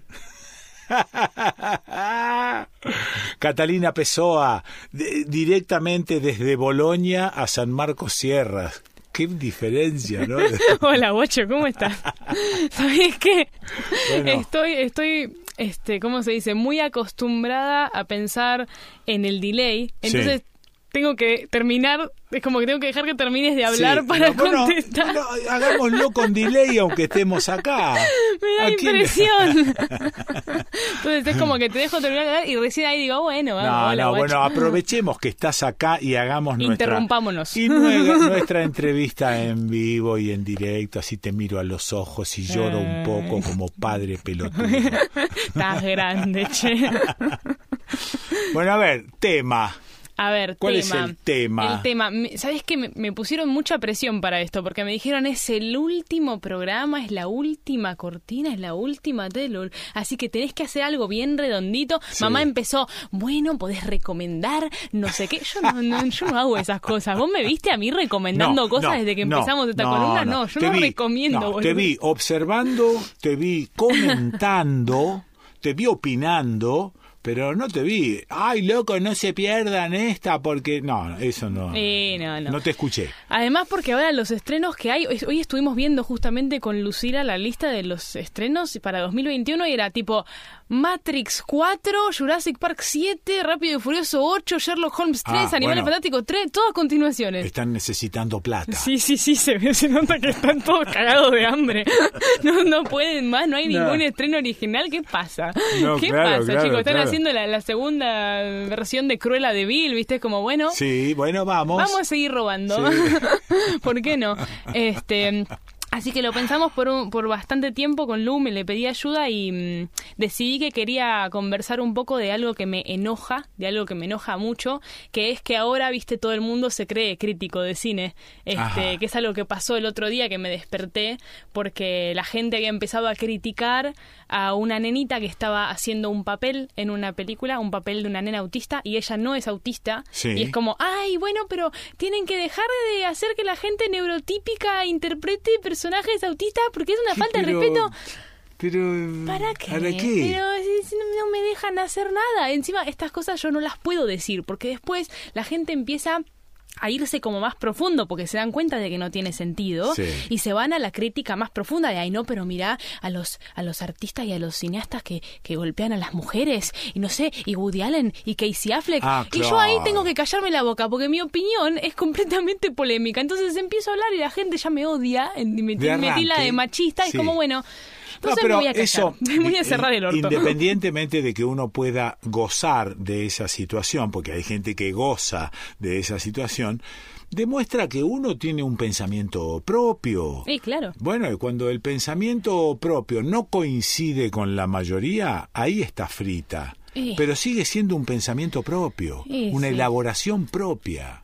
Y ya fue. Bueno. Y una cosa que me enoja muchísimo, yo uno de mis directores favoritos, una de las personas más queridas este, en el corazón para mí es Wes Anderson. Wes Anderson. Wes Anderson, que es un director estadounidense que ha hecho muy pocas películas desde que empezó en los 90 hasta ahora, me parece que tendrá 11 películas, es decir, yo las he visto todas. Este, y el tipo es muy criticado, incluso por mi mejor amigo Adriel, que usualmente me manda memes este, despreciativos. despreciativos, sí, sí, Este, sí, una provocación. Porque, claro, me, provoca un poquito, ¿viste? Porque le gusta, le, le, gusta incitar el, el conflicto, ¿viste? Sí, eh, con respecto a la poca profundidad que tiene este director para afrontar los, los temas y estas cosas, sobre todo porque hay una gran parte de mi generación y de la generación anterior, sobre todo cuando hablamos de críticos de cine, que crecieron habitando un cine que es el cine del siglo pasado, en el que, bueno, el cine estaba liderado por salvajes, estaba liderado por Kubrick, por Orson Welles, por Hitchcock, por gente que ah. agarraba el cine y expresaba cosas, no mostraba, no mostraban un carajo, pero te expresaban todo la forma de pensar, las metáforas, el sarcasmo, el, cómo funciona la sociedad, cómo, la, cómo esta gente veía el futuro, el pasado, el presente. Es como una. Es, re fuerte y está buenísimo, es increíble. Es un tipo de cine que a todo el mundo le atrae, porque es como, mirá, esta persona se está abriendo la cabeza y te está mostrando cómo opina, ¿viste? es re fuerte. Pero. Pero de repente, esta gente cree que el cine de feel good, este cine de, siéntete bien, este cine que a lo mejor es poco profundo, este cine que a lo mejor es más chill. es, más chill. es un cine más chill. Es, un cine más de entretenimiento. Es, un, es una creación del capitalismo para engatusar al espectador a creer que vive en una realidad que no es. Pará, hermano. Y con Wes Anderson, esto pasa mucho porque Wes Anderson de acuerdo a mi humilde opinión, más que un em, un cine de expresar cosas, es un cine de mostrar cosas, es una experiencia el cine de Wes Anderson, no es que vas y vas a usar la cabeza, vas a dejarte ah, sorprender. Es un cine que es una es una experiencia estética más que otra cosa.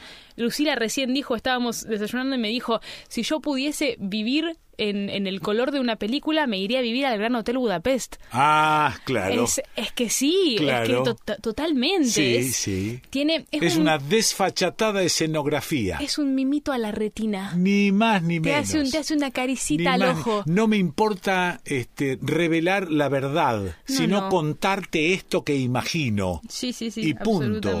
Ya está. Yo, la verdad es que hay un montón de cosas que valoro mucho en, en Wes Anderson que son justamente la poca profundidad que tiene para contar las cosas, que eso lo lleva un poco a un nivel medio bizarro de narración, porque de ah. repente nada, tenés una familia como en The Royal Tenenbaums en la que si lo sacás de contexto, bueno, son cosas completamente normales, pero en una estética así, que decís, ay, esto es un cine increíble y la producción y qué sé yo, el guion es re básico y es re tranqui, te hace pensar, ¿esta gente estará bien de la cabeza? Tipo, claro, están, claro, ¿está todo bien en tu casa? sí, porque supuestamente siempre se alabó el cine más intelectual, siempre se alabó eh, el, el, guion muy elaborado, eh, el guion sorpresivo, el descubrimiento de psiquis y pensamientos de los demás y cómo funcionan, y siempre se alabó eso y se despreció el cine de ir a pasar un buen rato al cine. Claro, básicamente también pasa esto, ¿no? El tema de la de la burguesía, sí. de cómo esto es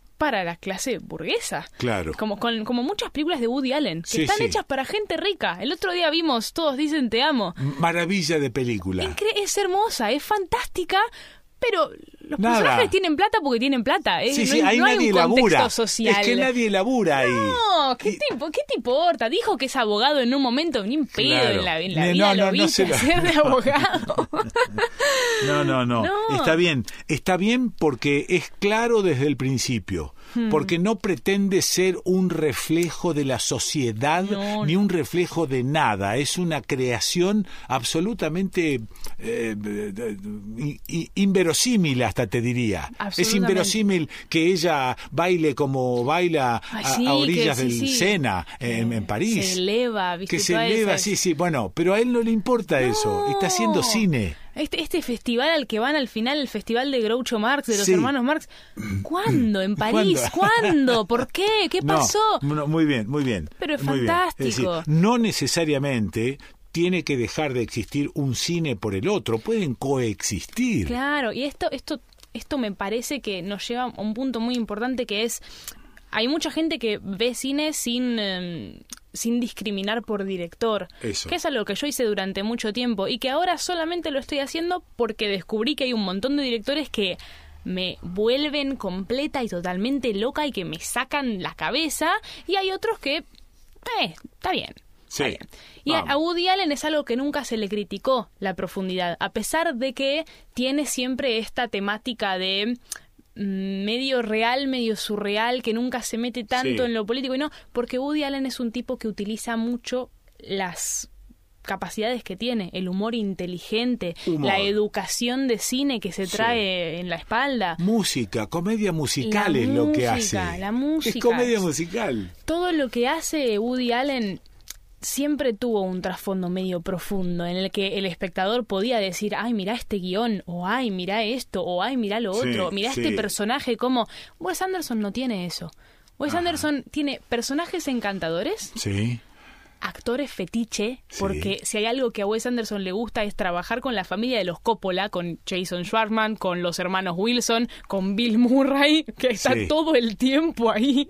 Claro. eh, entonces tiene como un patrón en el que más o menos ya sabéis lo que vas a ver cuando vas a ver una película de Wes Anderson. Sí, pero te sigue deslumbrando. Pero seguís pensando, mira, ¿por qué? ¿Qué, qué, ¿A qué le pasó? ¿Qué, ¿Cuánto...? Cuánta estética. Y sigue usando el stop motion, sigue usando esta técnica de animación con los muñequitos, entre comillas, ¿no? De, de, una foto, de la otra foto y la otra foto y la otra foto y crear un movimiento con los muñequitos como era el caso de Wallace y Gromit. Pero entonces los actores que me nombrás, ¿qué hacen? Ponen sus voces. Las voces, claro. Ah, ponen sus voces. Él es un tipo que sigue usando el stop motion, a pesar de haber hecho increíbles películas, al menos para mi gusto personal, como es El Gran Hotel Budapest de Royal Tenenbaums, La vida acuática de Steve Zissou, que ya el título es una locura. Este hizo Fantastic Mr. Box e hizo La Isla de los Perros. Ah, ok. Entonces hizo esas dos películas que son en stop motion y que son muy lindas. son muy, lindas, Son, y los actores que hay ahí, vos decís, Tilda Swinton en La Isla de los Perros hizo un personaje que habló dos minutos y se robó la película.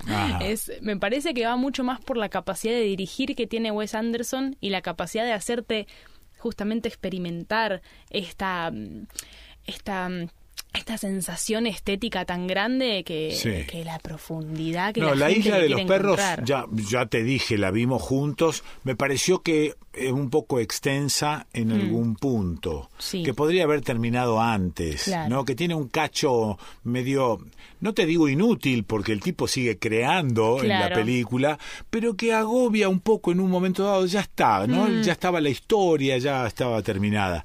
Pero vos me aportaste un dato importante para que una película sea largometraje, tiene que cubrir un tiempo determinado. Y a veces los cineastas se ven compelidos a, eso porque el arreglo es que se haga un largometraje. Claro. Con lo cual hay unos pedacitos. es perdonable no, Además, no hay película en este último tiempo que dure menos de una hora cuarenta. Sí. Ese es, ese es, como el mínimo en estos años. Eso, eso. No estoy muy, no estoy 100% seguro de si ese es el arreglo legal que tienen, pero no hay película que dure menos de Están todas alrededor de ese tiempo mínimo. O más, o, más, dos horas, dos horas y media, tres horas. Sí. Pero no, eso es, ese es el arreglo que están manejando. ¿Wes Anderson sigue produciendo? ¿Paró? Este sí, sí, ahora por la pandemia, bueno, tuvo un par de problemas con el estreno de su última película, El, el Despacho Francés, que va a estar lleno de actores increíbles. Se, sumaron todos. Se le en voces. No, no, no, esta es esta es en live action. Ah, esta es en, live action. personas, oh my God, tengo que aprender tanto, aprender tanto. Esta es en personas. Esta es personas, este, sí, con tipitos. con tipitos, con gente que se mueve. Este, no, me parece me parece importante que eh, si la gente va a consumir eh, cine de un director, por ejemplo, no sé, mis directores favoritos siempre fueron David Lynch, porque sí, no tengo por qué. Wes Anderson, por justamente lo hablado, este mimito a la retina, cada vez que veo una película de Wes Anderson, salgo del cine o salgo de mi habitación y pienso, ah, ahora sí. Mira qué bien. Y, Wes. Bueno, Jim Jarmusch, que para mí es un tipo que hizo todo bien desde que empezó Café y Cigarrillos, Hombre Muerto con Johnny Depp, Solo los amantes sobreviven, los muertos no mueren. Es un flaco que está re loco mal, pero la tiene muy clara. Bien. Así que me parece importante que la gente que consuma cine de director, que vaya discriminando por director, sepa que no hace falta encontrarle profundidad, no hace falta encontrarle el pelo al huevo. Gracias, nena. De nada, capo. Bueno, buen viaje de vuelta. Gracias. Me quedo con esta, esta grabación. Seguramente el desconcierto descansará, no sé, enero, febrero, volveremos. Eh, y me quedaré con, con esta graveta como un recuerdito personal. Ay, puchito. Te quiero y te voy a extrañar como la... No me digas. No me digas, no, me, digas. Yo también te quiero mucho. Beso grande. Chau, chis. ¿La escuchaste? No me dijiste chau, eh, guacho. Ay, qué rompe, Dale. Chau, guacho. Ahora sí. La escuchaste a Catalina Pessoa, donde aquí, en el desconcierto.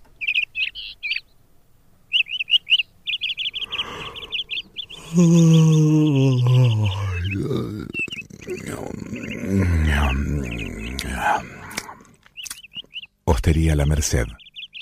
El merecido descanso. Hostería La Merced. San Martín 439. San Marcos Sierras. Córdoba.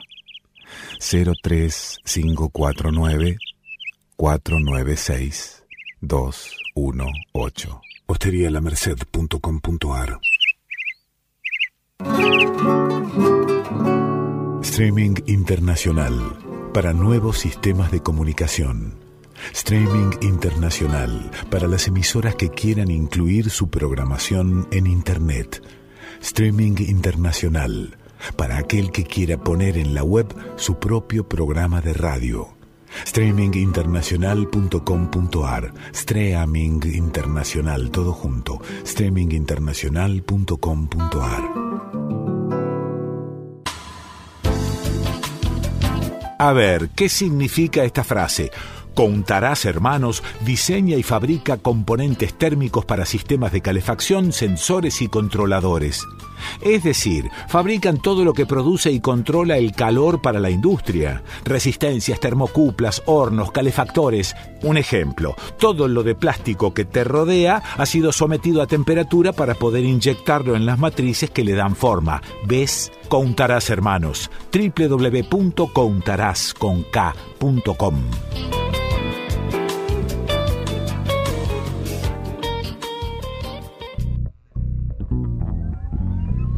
Last Season in the Desconcierto. Rewind. La única salida a esta crisis es la transformación interior. Es la necesidad de la recuperación de gestos que tienen que ver con la identidad. Rewind in the Desconcierto. Hace cinco años, una marcha masiva, la primera marcha masiva por los derechos de las mujeres explotó en la cara del gobierno, de la oposición, de los medios masivos de comunicación, de toda la dirigencia. El 3 de junio de 2015, 23 días después de que un grupo de periodistas difundió en Twitter la convocatoria, ni una menos estalló en las calles de todo el país. El puntapié inicial lo dio Marcelita Ojeda y varias se sumaron. Nos sumamos a este llamamiento que reclamaba algo tan básico como Basta de femicidios. Basta de femicidios. Hola, soy Nora de Cortiñas, de Madres de Plaza de Mayo, línea fundadora, y en estos años que salimos a la calle, miles y miles de mujeres, decimos nuevamente que ni una menos Vivas y libres nos queremos. Las productoras del desconcierto abrazamos y agradecemos a los varones que son conscientes y nos acompañan en nuestras luchas. Basta de femicidios. Basta de femicidios. Last season in the desconcierto. Flashback. El contexto de pandemia no se puede. Pero en mi jardín hace décadas que no cultivo el odio porque aprendí una dura lección que me impuso la vida, que el odio termina estupidizando, porque nos hace perder objetividad frente a las cosas. El odio es ciego como el amor, pero el amor es creador y el odio nos destruye. Y una cosa es la pasión y otra cosa es el cultivo del odio y le quiero transmitir a los jóvenes. Hay que darle gracias a la vida. Triunfar en la vida no es ganar. Triunfar en la vida es levantarse y volver a empezar cada vez que uno cae. Gracias.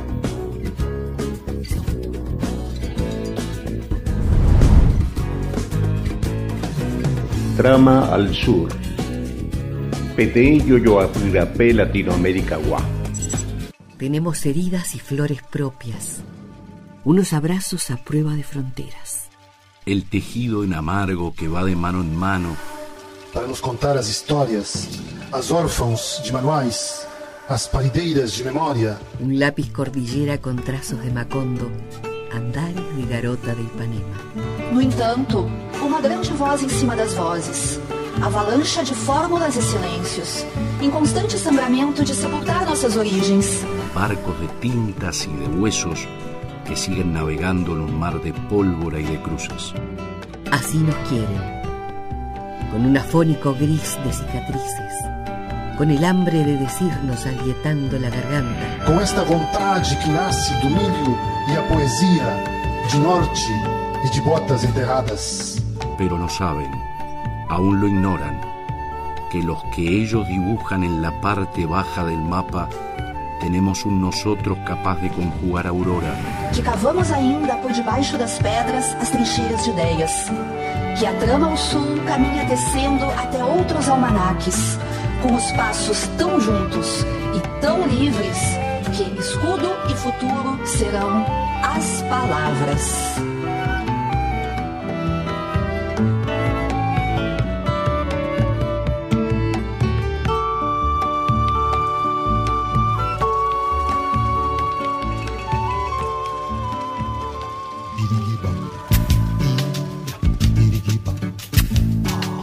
La valoración que hacemos eh, de la reunión que acabamos eh, de celebrar eh, está entre eh, la perplejidad y el desconcierto.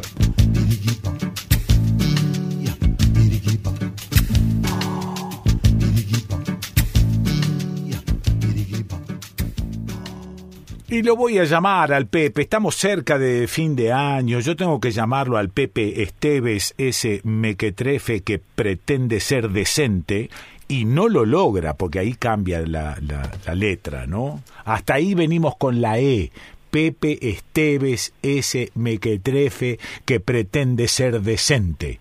Y lo logra el tipo, porque es así, el tipo es así, es un hombre de bien. ¿Es verdad, Pepe, que sos un hombre de bien? Bueno, sí. Ah, pero te causa gracia, hijo de una gran flauta. No, trato de no hacerle mal a nadie, por supuesto. Bueno, ¿a dónde nos vamos hoy, Pepe, con el tango y con la vida? Mira, te- empiezo por saludarte. Bon dia aquí. Que Ah, ¿Cómo ah, va bon di- você? Buen día, ¿cómo va você? Creo que sí, creo que nos estamos yendo o para Portugal o para Brasil. Claro, sí. Ojo, podríamos irnos a otros lugares del África también, ¿eh? Ah, que se también es- sí, portugués también. es verdad, es verdad, No, es verdad. no, Sí. no, esto, esto se acá más cerca, pero Ah. es algo bastante insólito ¿Por lo que te voy a contar. ¿Por qué insólito? A Porque ver. es Aníbal Troilo en el Brasil. ¿Qué fue a hacer al Brasil? Y, y, viste, es un tipo que cuando salía del barrio tenía que ir un poco lejos a tocar, Sí. ya extrañaba, viste, se quería volver enseguida porque era un tipo que extrañaba el centro. ¿Y qué hacía? ¿Llevaba, llevaba, llevaba con él el tango a otras latitudes? Mira, no muchas, en general los tangueros eran bastante locales, porque Sí. claro, el, el trabajo estaba acá en Buenos Aires. Claro, claro. Y un- también en las grandes ciudades, puede ser Rosario, Montevideo, sí, sí. Mar del Plata, Sí. pero después no iba porque también este, tenía que haber este suficientes peniques para ir, Ah, porque ah, ah. movilizar 15 tipos a lo mejor Sí. exigía contratar un colectivo y vuelta, qué sé yo, Sí, no ¿Y esto, esto, esto en qué año más o menos? Y en la década de 50 acá Ah. teníamos, acá y en las Sí. ciudades que te digo, Sí. Rosario, Córdoba, no sé, Sí, Mendoza, quizá, claro. Mar del Plata, Bahía Blanca. Claro. Y los tipos andaban por los barrios de Gran Buenos Aires porque tenían el trabajo cerca y ahí muchas veces hacían varias cosas el mismo día, ¿viste? Pasaban de un club al otro. Che, Pepe, dijiste Bahía Blanca, me hiciste acordar de un tango de Di Sarli. Ah, claro, y sí, porque él era de ahí. Maravilla de tango, maravilla de melodía. Bueno, te saqué del tema, discúlpame. No, no, no, ese tema, ¿cómo no? Sí, Carlos Di tiene Bahía Blanca, que es el Sí, tema, sí, un temazo. eh, la, la bandera. eh. Sí, exactamente, un temazo. Bueno, seguí con, con Troilo. ¿Qué pasó con Troilo? Bueno, eh, Troilo, eh, por allá por eh, 1951, Sí, se va con los cantores Jorge Casal y Raúl Verón Ajá. a San Pablo. Sí. y, y actúan en San Pablo, en Radio Bandeirantes, Mira, mira, mira, mira. y interpretan un tema llamado Copacabana. Pero Copaca- no, es el, pero- no es el Copacabana que conocemos nosotros Ah. acá de, de Julio de Caro. Julio de Caro. Es, una, una canción este, paulista sí. De un tal Ribeiro y Joao de Barro. Claro, Charababa, princesinha Claro. do mar. Sí, Sí, capaz sí. que eh, es Sí. más conocido mundialmente que el Copacabana nuestro. No, no, bueno, el Copacabana nuestro es un tangazo de don Julio de Caro. Sí, Otro tango, el, el monito es de De Caro también. También, Qué también, tango hermoso ese, Pepe. Sí, sí, Qué tango hermoso. Bueno, los clásicos. sí. Pero yo te digo que este Copacabana me parece que es más internacional la versión Y sí. de, la, de la canción paulista que del tango Claro. de, de Caro. Claro, claro, claro, claro. ¿Y entonces qué? menos, ¿Qué fue? ¿Se fueron en qué? ¿En avión, en barco, en ómnibus? Eh, eso lo que, eso lo que, eh, no sé, mirá, si fueron, porque eran todos bastante reacios, viste, que se Sí. sacaban la foto en la escalerita del avión, Sí, y no pero mandaban a la orquesta, los tipos no iban ni a la esquina. Claro, no le tenían, no le tenían fe al avión. No, en esa época, viste, no, había que tener mucho coraje. Sí, señor. Pero no sé, no sé, son como 3.500 kilómetros de acá a San Pablo, sí, ¿no? sí. Y, en- y, eh, no sabemos en qué fueron. No, no, la verdad no lo sé, supongo que fueron en avión, pero es capaz que se fueron por... por No, se habrán, se- en un bondi fueron. Sí, puede ser. ¿cómo Seguro que fueron en un Pero mirá que bondi. fueron solo ahí, ¿eh? No, Sí. no sé si habrán hecho algo por el camino, acá en la Mesopotamia, por, un- no sé, en Misiones o Entre Ríos. Sí. Pero, y, y llevó, no sé, la verdad que no sé, pero sé que sí, efectivamente estuvieron en la radio Bandeirantes Sí. de San Pablo. Sí, muy bien. E hice- ¿Qué hicieron? ¿Una versión de Copacabana, del Copacabana de Brasil? Del, Co- del Copacabana brasilero, sí, sí, claro, claro, eh, lo, lo adaptaron, viste, a tango y lo canta este Jorge Casal, Sí, un gran cantor, muy afinado. sí, Y claro. bueno, tenemos la versión ahí a mano. Eh, Es una rareza, Pepe, ¿eh? Sí, sí, es una rareza. Es pero, una rareza. eh, está, incluso hay una fotografía que lo anuncian, hay un vino, un viño, A un vino, claro. La será un marca. vino Sí. verde. como los portugueses, no Sí, sé sí, qué vino tienen los brasileños, no debe ser un gran vino. No, bueno, pero usted, ¿por qué, ¿por qué te pone prejuicioso? Realmente. No, no tienen un, no tienen un clima muy... Este, No, ya lo sé. parece que no son. Ya lo sé. Nadie la va, caipirinha, es Na- nadie va a ir a Brasil a tomar vino. No. No, nadie va a ir a Brasil Pero- a tomar vino. en los, en los folletos y en, lo- y en los, en los- en los carteles publicitarios Sí. dice que la marca de un vino que Sí. lo auspicia Sí, y están ahí y todavía el- la publicidad decía el pichuco. Ah, no pichuco, él con el artículo Claro, determinado claro. masculino singular. Claro, porque, Ah, ah. porque cuando se trataba de un apodo, ellos ponen un artículo adelante. Claro, Nosotros sí, sí. por ahí no, pero bueno, Claro. también se podría decir acá el sí, pichuco. Sí, sí, pero acá viste que nadie lo dijo así. Sí. Pero ellos decían, el pichuco, a mayor parada do tango, jamais presentada no Brasil. Qué bonito, qué bonito. ¿Qué te parece? Decime una cosa, te voy a hacer una pregunta seria.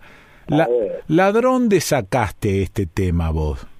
No, este tema, si lo buscas por ahí, ahora está todo. ¿Ah, sí? El que diga que tiene alguna rareza, no la tiene más. La rareza Ah, está claro. ahí Sí, sí, en, sí. en este en estado virtual. Claro, claro. Con el tema de las redes ahora está todo desparramado. Sí, está. Ojo, yo hace mucho que la tengo. Y sí, en algún momento era una cosa rara, no Mm. Sí. es una buena grabación tampoco, Sí, porque sí. No, debe bueno, bueno, grabada por algún, a lo mejor algún alguno de los presentes ahí con un grabador de un geloso de esos De, de cinta, un geloso de cinta. Sí, algo de eso. Claro. Porque la versión no es de buena calidad. No, pero, no, ¿viste? no, es claro. una rareza. Es una Está rareza. Tiempo de tango, ¿viste? La orquesta, hay aplauso, bueno. hay una presentación de un, de un brasilero que hace un anuncio. Sí, señor. Y bueno, es una rareza. Bueno, Pepe, este, buen fin de año. Igual para ustedes. Pasalo bien, o todo lo bien que se pueda. Sí, creo que por hasta ahora venimos bien, esperemos Sí. que el año que viene sea mejor que este. Bueno, Viste Pepito. que hay un vino que tiene Viste que hay un vino que tiene las iniciales de este año, ¿no? ¿Ah, sí? Sí. No, no lo sé. L, P, Q, T, ¿Y qué significa? ¿Y cómo que significa? Son las iniciales de la mala palabra. En serio, hay un vino. Sí, sí, 20, bueno, bueno, está bien, pero yo eh, tenía la esperanza de que ibas a decirlo. No, ¿cómo voy a decir semejante barbaridad Pero- por radio que debe saber la cantidad de No. millones de personas que están escuchando ahora y menores también? Hay Pero, menores, eh, Vos menores. sabés que es verdad, yo pensé Sí. que era una broma de esas que andan dando vueltas por ahí viralizada. No, no, y es Pero hay cierto. una marca de vino de una bodega argentina. Muy bueno, muy bueno. Muy bueno. Muy bueno. Bueno, Pepito, va, abrazo grande. Me quedo con Copacabana, el tema de Brasil, hecho tango por Troilo y Casal. Exactamente. Bueno, abrazo grande, Pepe. Bueno, lo mismo, felices fiestas. sí. Hasta luego. Lo, Un escu- abrazo a todos. escuchaste, lo escuchaste al Pepe Esteves y dónde? Y acá, en el desconcierto. Aníbal Troilo vai apresentar agora, com Jorge Cassal na parte cantada e em tempo de tango, esse grande êxito de nossa música popular, que é a composição de Alberto Ribeiro e João de Barro, Copacabana.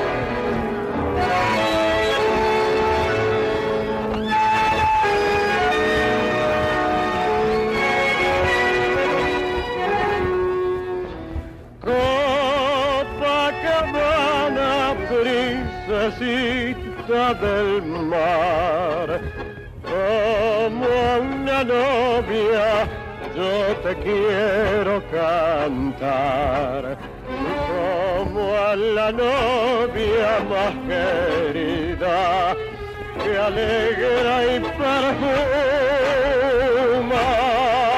la vida. Cuando se acabe esta canción para ti, cuando me aleje de tu playa al partir, corazón ha de gritar, princesita del mar, nunca te de olvidar.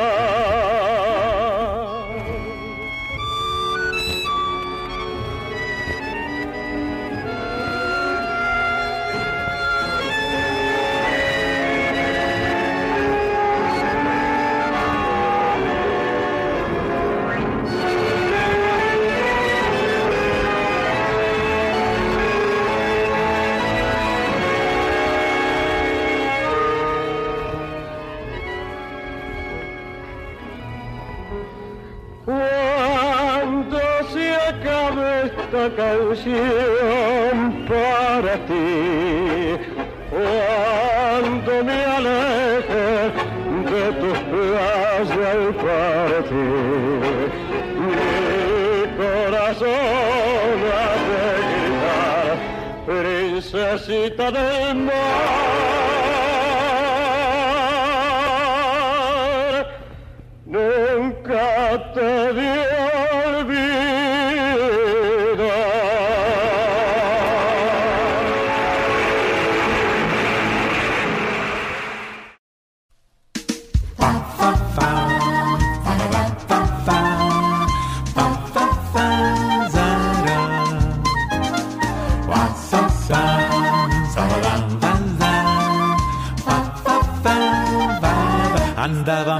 Perdido y aquel amor Señoras y señores, estas son otras de las radios que retransmiten el desconcierto. En la provincia de Córdoba, en Leones, Radio Leones FM 107.7, Villa General Belgrano, Radio de las Culturas FM 101.9, en Villa Carlos Paz, Cristal Córdoba FM 98.9, en La Cumbrecita, FM La Cumbrecita 106.5, en San Pedro, tras la Sierra, Radio Sierras Comechingones, FM 107.9, Mina Clavero, Radio Tinku, FM 107.9, en Inriville Signos, FM 107.5, en Huerta Grande, Radio Panamericana, FM 99.3, en La Pampa, en Santa Rosa, La Tosca, 95.1, online, o sea, por todos lados, sosteniendo utopías.com.ar de la Fundación Takiankai, Radio Música Internacional, supersónica.net desde Galvez, Santa Fe, La Cigarra, radio.tk. Quiero FM Online desde San Francisco, Córdoba,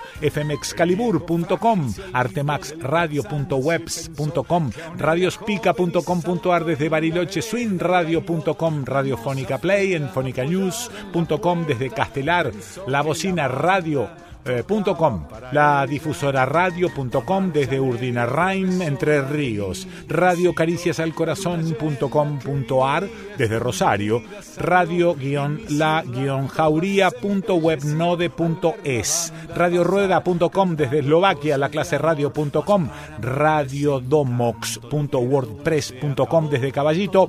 Y red.com.ar desde la ciudad de Buenos Aires, uritorquidas.com barra radio Uritorquidas en Capilla del Monte, Cubo FM 874, wixsite.com, radiominga.com.ar desde Luján.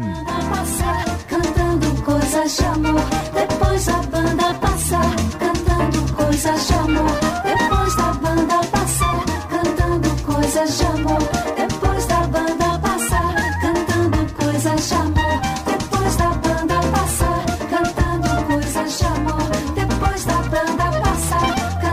Bueno, la tipa, desde cerca de Londres, como te digo siempre, eh, no quería ella hablar de pintores, de luces, de tinturas, de sombras y de dudas.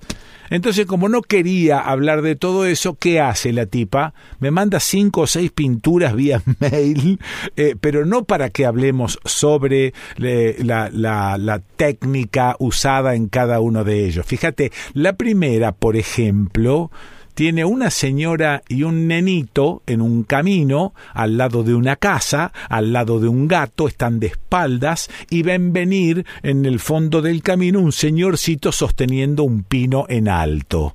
¿Qué trae el tipo? Y trae un pinito para Navidad. Después hay otra que tiene como dos secuencias en un mismo lugar, ¿no? También se trata de un festejo navideño. Se ve el arbolito, hay gente con suecos, por ejemplo, lo estoy mirando, y este, hay un señor mayor, ese sería yo, por ejemplo, sentado en un sillón de esos de orejas, eh, y en una mesa. Entonces se ve, el- la, la pintura está hecha desde un ángulo, pero hay otra, acto seguido, que tiene otro ángulo y es la misma situación. La gente está un poquito movida, como si el tipo, no sé, en, en- no sé en qué año la pintó, pero como mil eh, eh, nueve no sé cuánto, pero como si el tipo en lugar de pintar hubiese tenido una cámara fotográfica y hubiese sacado en un festejo navideño, se ve un pavo ahí, eh, dos fotos desde dos sitios distintos. Después hay una que tiene una luz maravillosa porque han prendido las velas del arbolito y está toda la familia haciendo una ronda y vos tenés que ver cómo le da a cada uno la luz que surge del arbolito. Maravilla. Después hay otra en la habitación de unos pibes que están jodiendo, molestando como yo molestaba cuando era pibe así. Y eh, por fin una que es muy conocida, Sí, muy conocida, una mesa eh, en un lugar eh, frondoso, se ve que hay eh, árboles por todos lados, unas luces particulares están brindando con champán, hay un viejo de barba que ahí también puedo estar yo, y después, por último, te describo una que me pareció increíble que no tiene que ver directamente con la Navidad, tiene que ver con un bosque nevado y un sol que está apenitas asomando detrás del tronco de un árbol y está como como destellando en el ojo del observador. Y es de una nitidez impresionante. Hasta se ven algunas huellas en la nieve, un tronco tirado y acostado todo nevado. No, bueno, ella me manda para que yo no habla de ya no hable de esto y no sé por qué me lo manda. ¿Estás por ahí, María Cristina Migone? Hola, Quique, acá estoy. Va, menos mal. Te lo mando para que no hables de esto. no, no, pero es, es muy lindo lo que mandaste muy lindo lo que Te lo mando porque pensé, bueno, ilustraba un poco la, Navidad aquí muy grosso modo y muy brevemente. ¿Y cuáles serían las cuáles serían en estas, en estas tierras? Sí, pero las diferencias, ¿cuáles serían? ¿De qué manera se festeja o se celebra una Navidad allá que no se hace acá?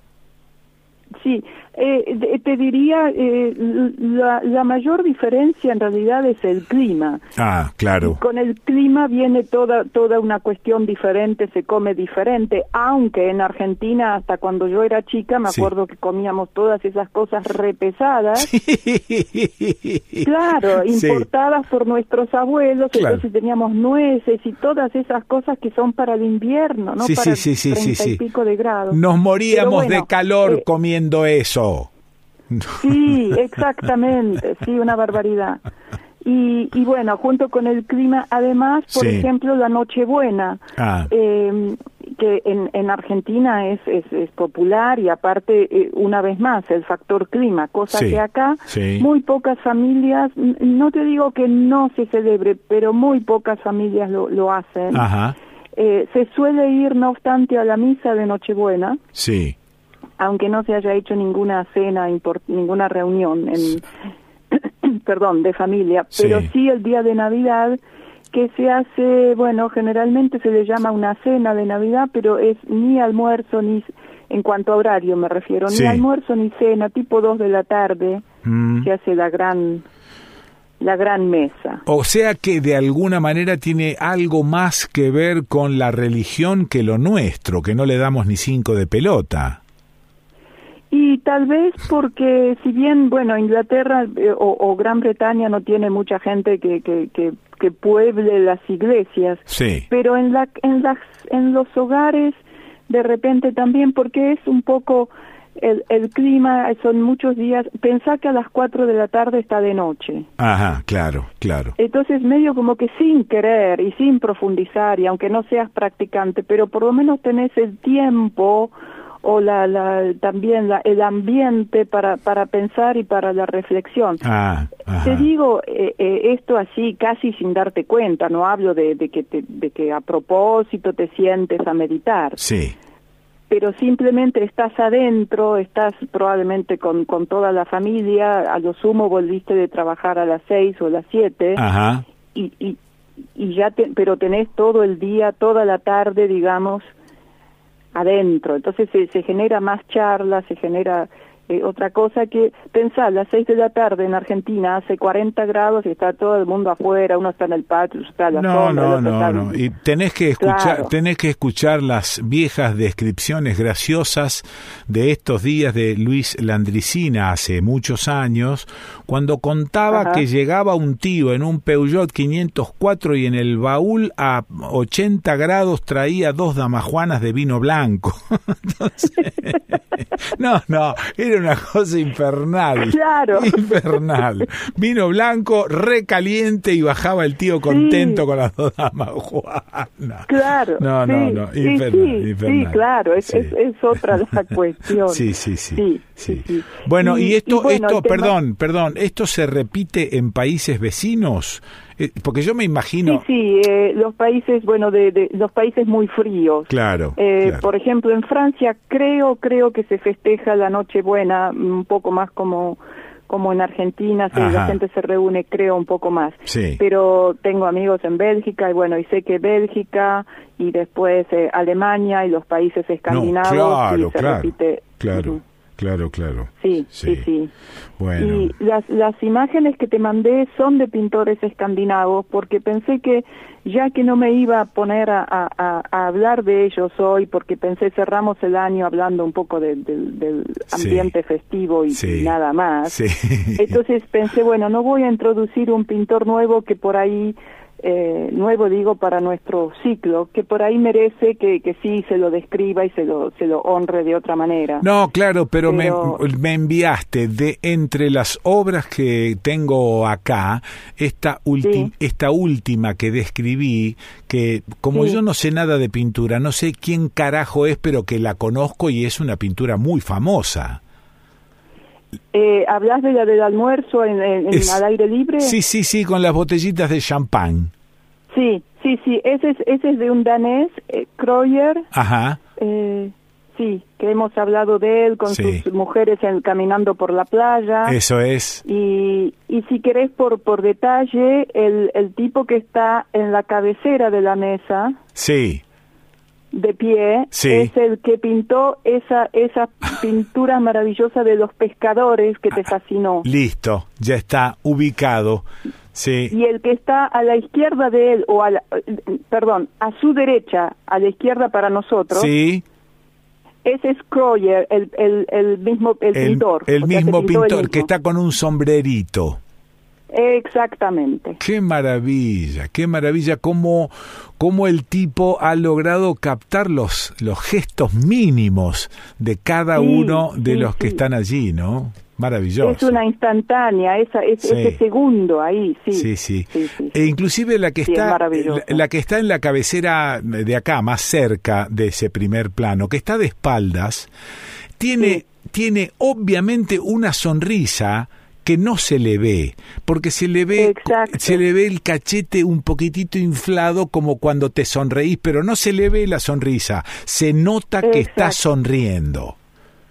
Sí. No, no, no, no. Que es que es su su mujer. Ay, qué bárbaro. Qué bárbaro. Pero además fíjate sí. en la espalda de ella, el, el, las luces, el sol que se filtró por unas entre unas hojas. No, no, no. Increíble.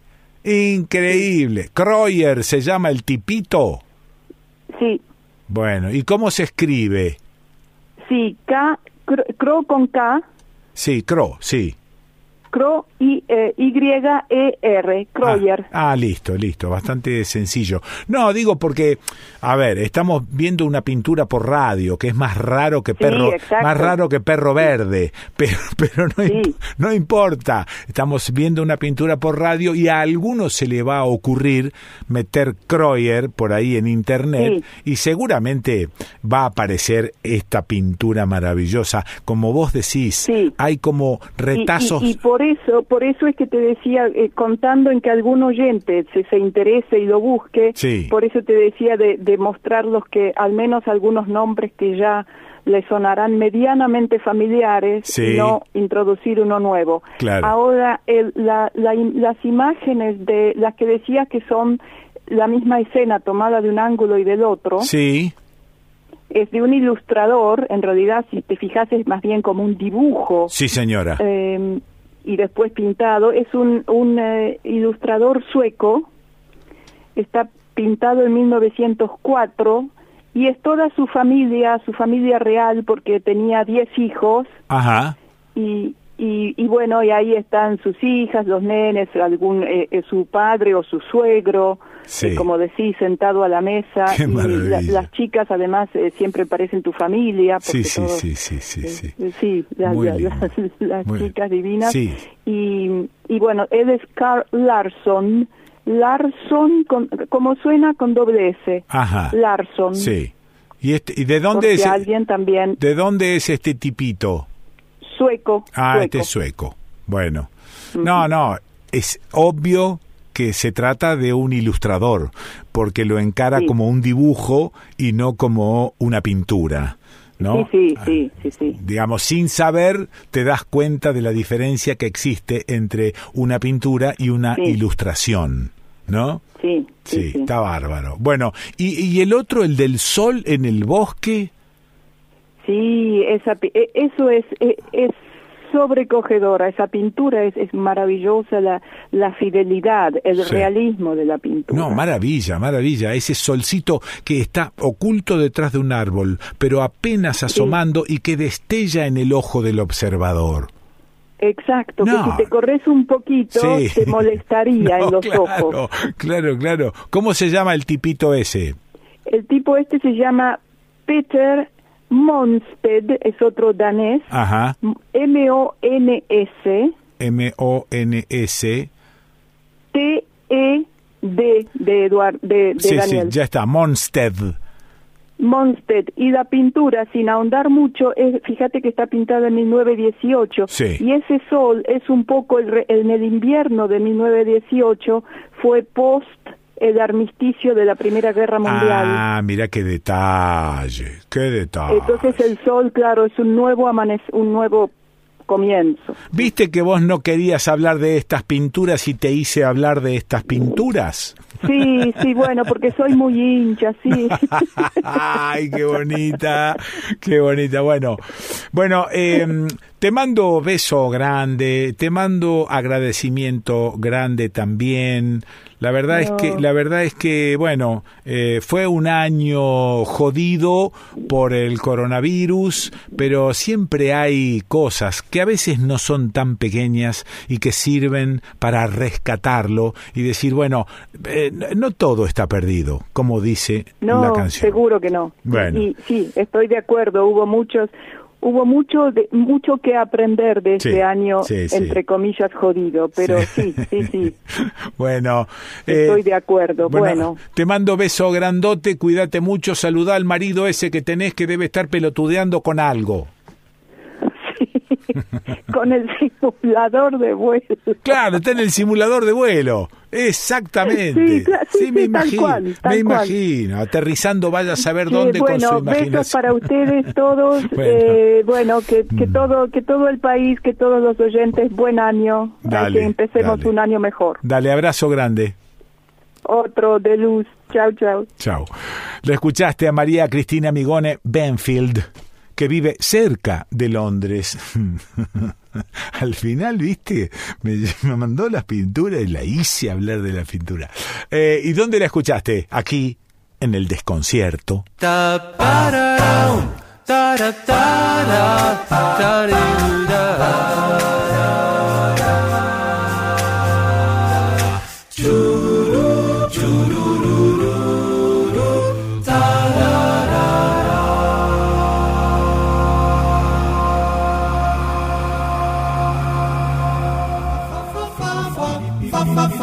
Hola Kikito, te estamos llamando. No, no, no, mandando mail, facebookeando, tuiteando, whatsappeando. Queremos jugar. Fa, fa, fa, fa, fa, fa, fa. Bueno, mira, acá tengo un pedido que me ha llegado de una oyente, de Laura S. de Ferro.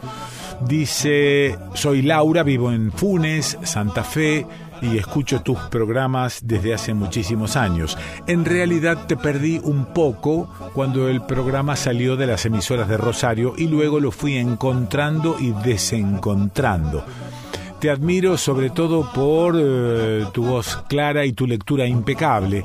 Desearía, si es posible, que difundieran en el programa los cursos que estoy dictando, ya que soy profesora especializada en ciegos y disminuidos visuales. Soy una persona ciega, me dice Laura. Debido a la pandemia, me encontré imposibilitada de asistir a mi lugar habitual de trabajo y decidí comenzar esta modalidad de educación vía email. Dejo la convocatoria y mis datos. Desde ya, muchas gracias. Profesora Laura S. de Ferro, curso Literatura y Discapacidad. Duración tres meses. Inicia el día 15 de enero. Este curso es una invitación a disfrutar de la lectura y la escritura, a conocer diferentes textos y autores con un nexo temático, la discapacidad. Ajá, ahora sí entiendo. Objetivos, proporcionar una imagen realista y positiva de las personas con discapacidad, afianzar la valoración crítica de distintos textos y la capacidad de escritura Programa Los niños con discapacidad, sus amistades, familia, dificultades y alegrías. Adolescentes con discapacidad, sus problemas, aceptación del cuerpo, pertenencia al grupo de pares, proyectos, adultos con discapacidad, su construcción como personas productivas, su familia, metas cumplidas o por cumplir, ancianidad y discapacidad, vivencias pasado y presente, apoyos obtenidos o deseados.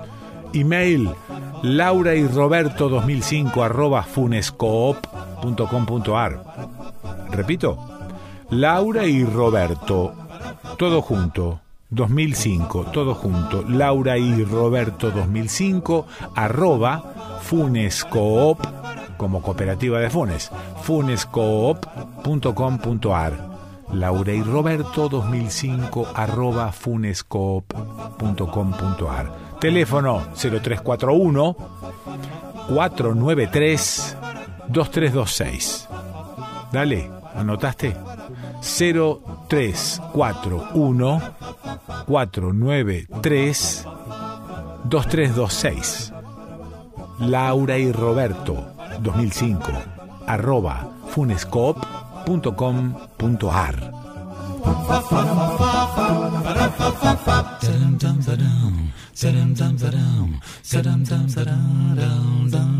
Veleda conoce y respeta el vínculo que existe entre el ser humano y la naturaleza. Por eso, desde 1921, trabaja con plantas medicinales para crear sus cosméticos y medicina antroposófica, respondiendo a una necesidad específica. Los productos Veleda le devuelven la armonía al alma, al cuerpo y al espíritu. Ingredientes naturales, sin fragancias, conservantes o colorantes sintéticos, no testeado en animales. Veleda, cosmética natural y orgánica certificada. Podés comprar online con envíos a todo el país en www.veleda.com.ar. Seguinos en Facebook, arroba Veleda, y en Instagram, arroba Veleda ARG.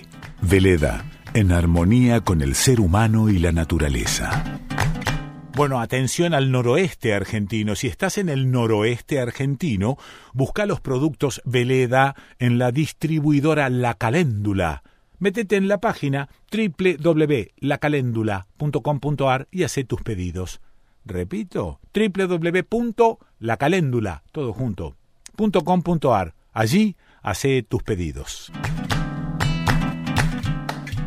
En comunicaciones, idoneidad y experiencia son fundamentales.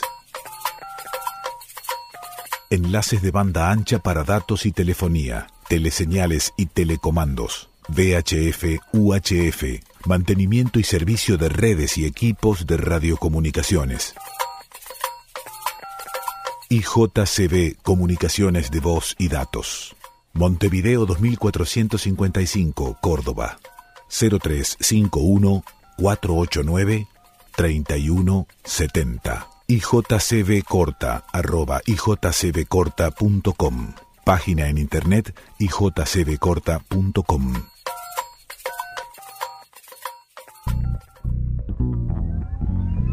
Last Season in the Desconcierto. Rewind.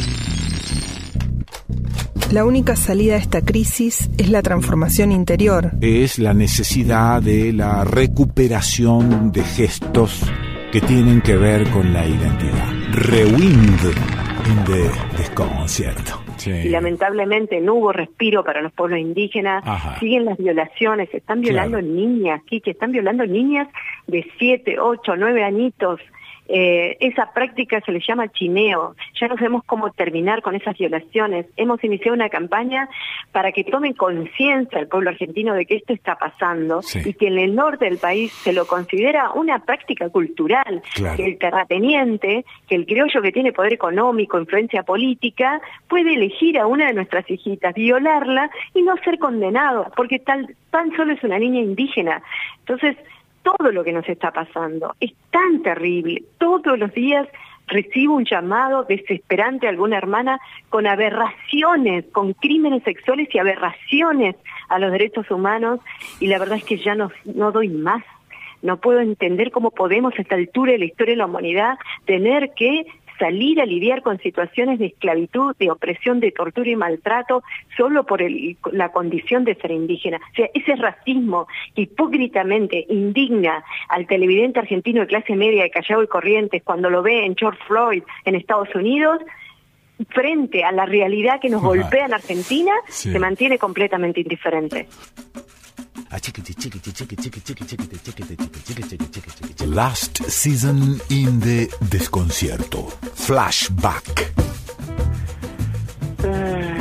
lo peor no sé, no te sabría decir. Lo peor es tener que transmitir y tener que hablar, lo estoy pensando en voz alta. Sí. Cuando cuando no tenemos el deseo, cuando no tenemos ganas. Sí. Y por eh, nada, obligación, contrato, yo he trabajado en radios, en programas Sí. donde tal vez ahora, a esta altura del partido, me puedo dar el lujo de levantar el teléfono si me levanto con el pie izquierdo y llamar a alguien y decirle, mira, hoy no voy a transmitir. Correcto. Pero era impensado hace 20 o 30 años atrás. Claro, había Vos que cumplir. ibas Sí. y hacías el programa y era una patada en el ojete. Sí. Porque Sí. cuando uno no tiene ganas de decir, Sí. Sí, ¿No? sí, sí. Te ves obligado y forzado a empezar a decir cosas y vos asistís eh, a, a tu propia decrepitud. claro, en ese caso más es más fácil para un bancario sellar una boleta aunque no, tenga no, ganas. pero seguro, porque no se le nota tanto en el sello. seguro, claro. eh, claro, Claro. pero esto que es más eh, oficios del alma, Sí. que estamos transmitiendo palabras, Sí, sí. emociones, sentimientos, ideas. Más mensajes, Nacho de Recoleta. Felicita por el programa, dice que se interesó mucho por el tema de fecundación asistida y pregunta cómo hay que hacer para asistir a una. Previously. Este, bueno, Nacho. Nacho. Last season in the desconcierto. Flashback. Sí. Con respecto a un montón de personas que por distintas patologías utilizan el cannabis para uso medicinal Sí. Y que evidentemente están expuestas a la ilegalidad o están expuestas a no poder conseguirlo por los recursos Sí. o peor aún de no saber qué certificación de calidad tiene el- el- Claro. la medicina que toman. Claro. Desconcierto, de desconcertar. 1. Descomposición de las partes de un cuerpo o de una máquina. 2. Estado de ánimo de desorientación y perplejidad. 3. Desorden, desavenencia, descomposición. 4. Falta de modo y medida en las acciones o palabras. 5. Falta de gobierno y economía. Y ahí lo veo venir al tipo. Sí, viene desmontado en el Alazán Fazón. Sí, viste que aparece desde la lomita, aparece, ¿no? Y mira, viene medio cansino, pero lo noto un poco colorado. Sí. lo noto.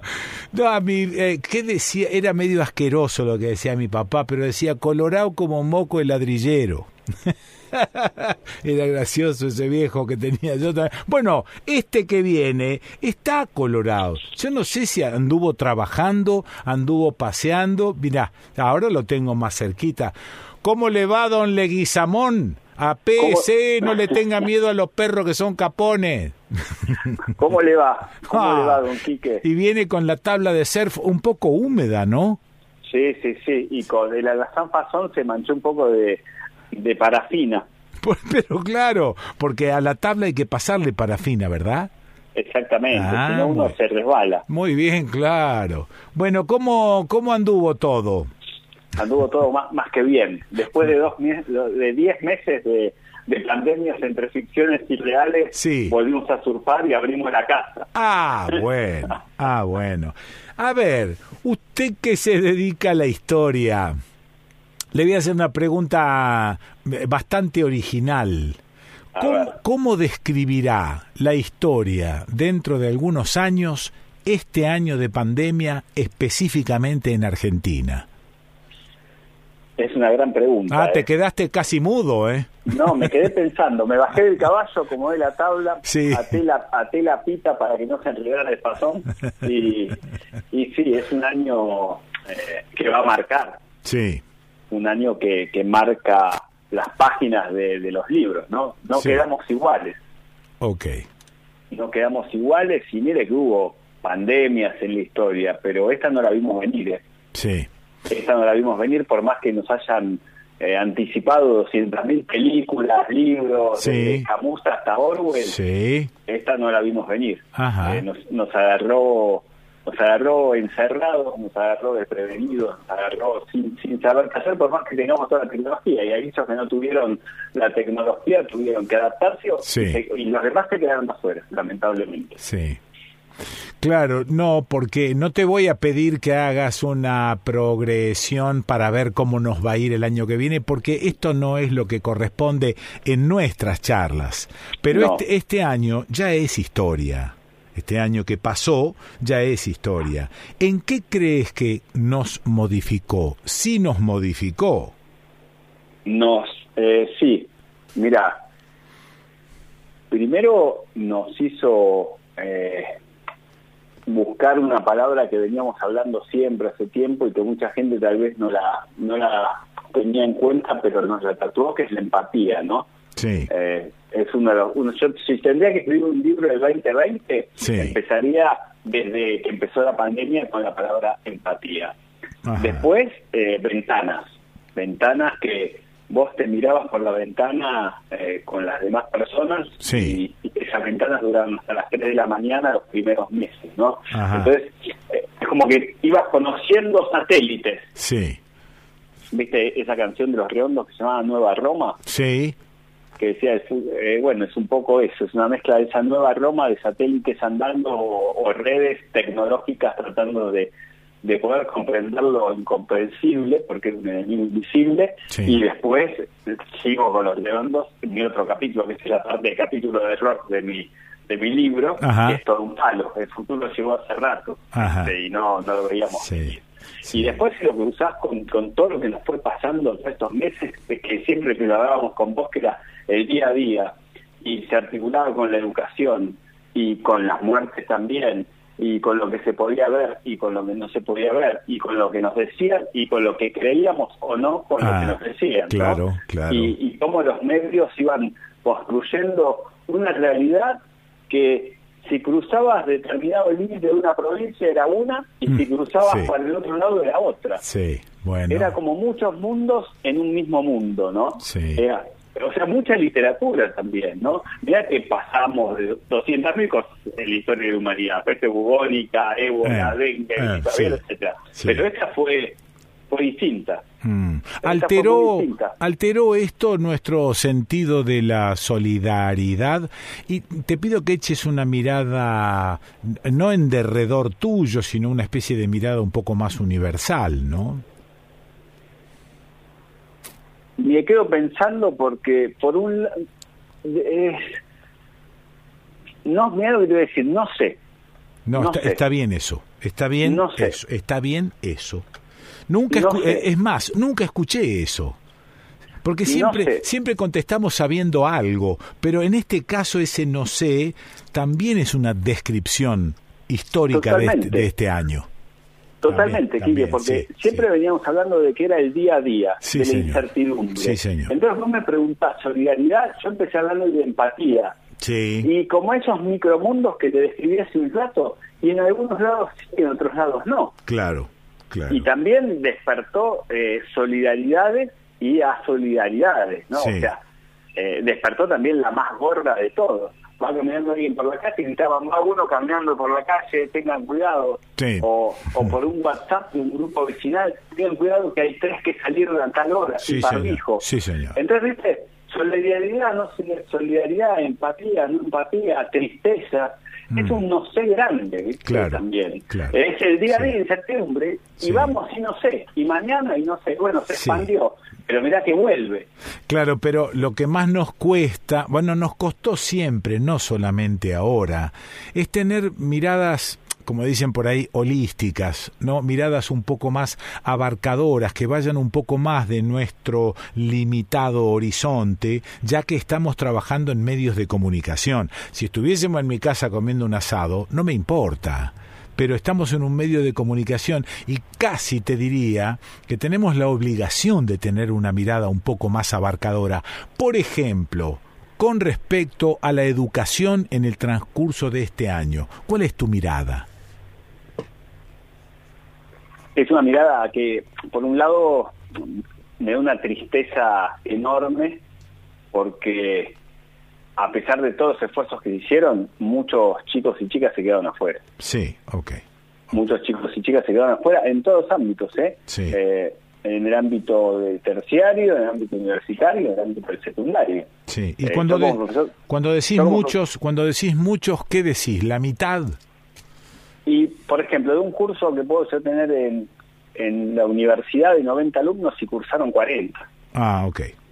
Por ejemplo. Sí. O de un curso de 35 cursaron 12. Y eso es porque... O sea, te lo digo con los papeles que tengo ahora de pasar notas a su ¿Y eso es porque les faltaban medios o porque les faltó incentivo? No, incentivo estuvo. O sea, el, el, trabajo del docente fue intenso. Los docentes trabajamos muchísimo. Faltó conectividad, faltó en algunos casos eh, el no poder acceder a, o sea, si tenías conectividad pero no tenías la, la intensidad que tiene lo presencial, muchos decían, no, esto no me claro, sirve dejo. Claro. Por más que vos decías, de, no, y te decían, profe, no me sirve. Yo necesito estar en un aula, necesito estar y que me enseñen matemáticas, por ejemplo. A mí por la cámara no me pueden explicar. Eso es. Y los docentes trabajaron muchísimo, ¿eh? trabajaron muchísimo, pero faltó, faltó el volver. Bueno, ¿y qué se hace con eso? Porque el otro día estuvimos discutiendo con unos amigos, porque yo decía, el año está perdido, no, no, no significa nada repetir un año, no, ya está esto. No, no, no, hay que darlo por aprobado, decía alguien, y seguir adelante el año que viene. ¿Vos tenés una postura respecto a eso? Sí, eh, a mí no, eh, es, bastante difícil porque, te, estoy haciendo unas preguntas bastante chotas no no porque porque no porque trato de hacer un, un revisionismo de lo que fueron los dos cuatrimestres ah sí. Y cómo se empezó de una manera eh, y cómo se está terminando. Hubo mucho agotamiento ah, también hubo mucho cansancio. Sí. hubo personas que o chicos y chicas que pudieron cursar bien y cursaron a lo, largo del cuatrimestre y ahora están agotados, pero agotados físicamente y moralmente de tanto dispositivo. Sí, claro. Y hubo otro grupo que al no tener conectividad se quedaron afuera. Me parece que habría que replantear el volver, ¿sí? pero con determinados protocolos, porque ya se puede volver. Sí. Mm. ¿Estás ahí? Estoy ahí. No, no, está bien. No, no, estamos, estamos reflexivos, estimado, estimado Leguizamón. no, porque yo, yo estoy yendo y viniendo con el pensamiento y digo, bueno, está bien, habrá habido alumnos que, que se rompieron el tujes y estudiaron y qué sé yo, pero cuando yo vuelvo a esa a esa mitad del país que no tuvo conectividad, esa gente va a quedar, si la cosa sigue adelante y no se repite el año, esa gente va a quedar descolocada. Para mí, ya, Quique, ya está descolocada. Ah, ok. Está descolocada desde el primer día, por eso me quedo pensando en todo lo que fue, ¿no? Estos 10 meses. Como el ejemplo de la piel que te decía. Eh, yo tuve una piel, yo se más bien oscurito, pero muy blanca. Sí. Y cuando después de 10 meses volví al sol, me quemé mal. Sí, ok. ¿no? Que nunca, nunca me había pasado. Está bueno, sí. Si llevamos esa metáfora de la educación, pasa lo mismo. Sí, claro. O sea, estamos acostumbrados a ah. cursar, a dar, a estudiar, a hacer. Ahora, cuando se nos cortó esto y vamos a querer volver, y estoy hablando de los que se quedaron afuera, ahí no es lo mismo. No, no. Porque los contenidos y los objetivos no se, no se aprendieron. Sí, sí, aparte la educación también requiere de parte del educando, palabra que aborrezco, pero de parte del, educando exige una especie de gimnasia permanente de, de absorción de contenidos, de comprensión, etcétera. Mira, había un, eh, hay un cineasta alemán que se llama Aaron Farocki, que escribió un libro maravilloso que se llama Desconfiar de las imágenes, ¿no? Ah. Y en ese desconfiar de las imágenes lo podemos llevar como postal de la educación. Yo te digo, bueno, Martincito le dice, bueno, terminó séptimo grado, no cursó nunca, pero aprobó. ¿Cómo llega Martincito de ah, a primer año? Claro, exactamente. Está bien, aprobamos todo. Sí, sí, ok. Pero ¿cómo llegó? Sí, sí. Sí, o sea, yo no, me falta articular ese ah. pasaje de la primaria a la secundaria, por ejemplo. Y con la universidad pasó lo mismo. Eh, yo tuve algunos en el CBC que no no sabían lo que era la universidad, o sea, todavía estaban escolarizados en quinto año, sí, sentados en su casa y veían a Martincito hablando de ciencia política, por ejemplo. Sí, claro. Y muchos se apagaban la cámara y se iban. No, seguro, no, seguro. No, tuvieron ese escenario educativo, por eso yo digo desconfiar de las imágenes. Pero, y no estamos igual, no está bueno. Encima, eh, encima estimado Martín Leguizamón, digo, encima no veníamos con un sistema educativo de excelencia, veníamos puteando bastante contra el sistema educativo, contra la baja de la educación, veníamos ya mal, ¿o no? yo soy el primero, el primero que levanta esa bandera, ¿lo sí, sabés? Sí, por eso, por eso lo saco, lo saco a colación. Como historiador, recordarás que antes del repaso de este año ya veníamos como el culo con la educación. Eh, es, es, parte de las amnesias buscadas ah, de todos los sistemas políticos, desde la época de Mitre hasta ahora. Sí. la, hoja, la hoja en blanco de la educación es una amnesia buscada, sí, porque resolvemos con un nuevo diseño curricular.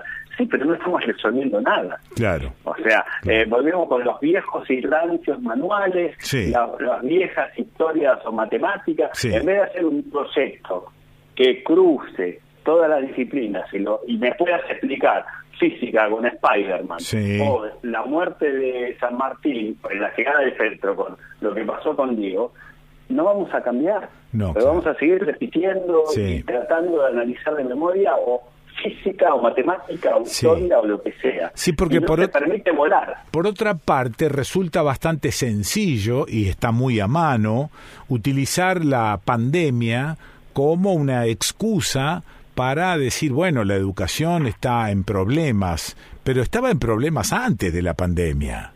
Pero por supuesto, es una excusa y es un consuelo, ¿entendés? Tranquilizador para algunos. Claro. ¿sí? Donde si vos empezás a escarbar, y por eso decía hablar de los redondos hace un rato, de todo un palo, el desenlace lo venimos viviendo desde 1880. Sí. ¿Sí? O sea, la, la educación es una epidemia real también que venimos sufriendo. Ajá. Lo venimos viendo desde siempre, desde la ley 1420 hasta ahora. Mira, ¿sí? mira. Vos fijate, la ley 1420 era para algunos, después vino la reforma universitaria que incluyó, después vinieron los distintos gobiernos de la ley de Infante que también para por unos pocos para los que podían pagar. Y después, primero, se excluía, después se incluía, pero de los contenidos no se trataba nada. Eso es.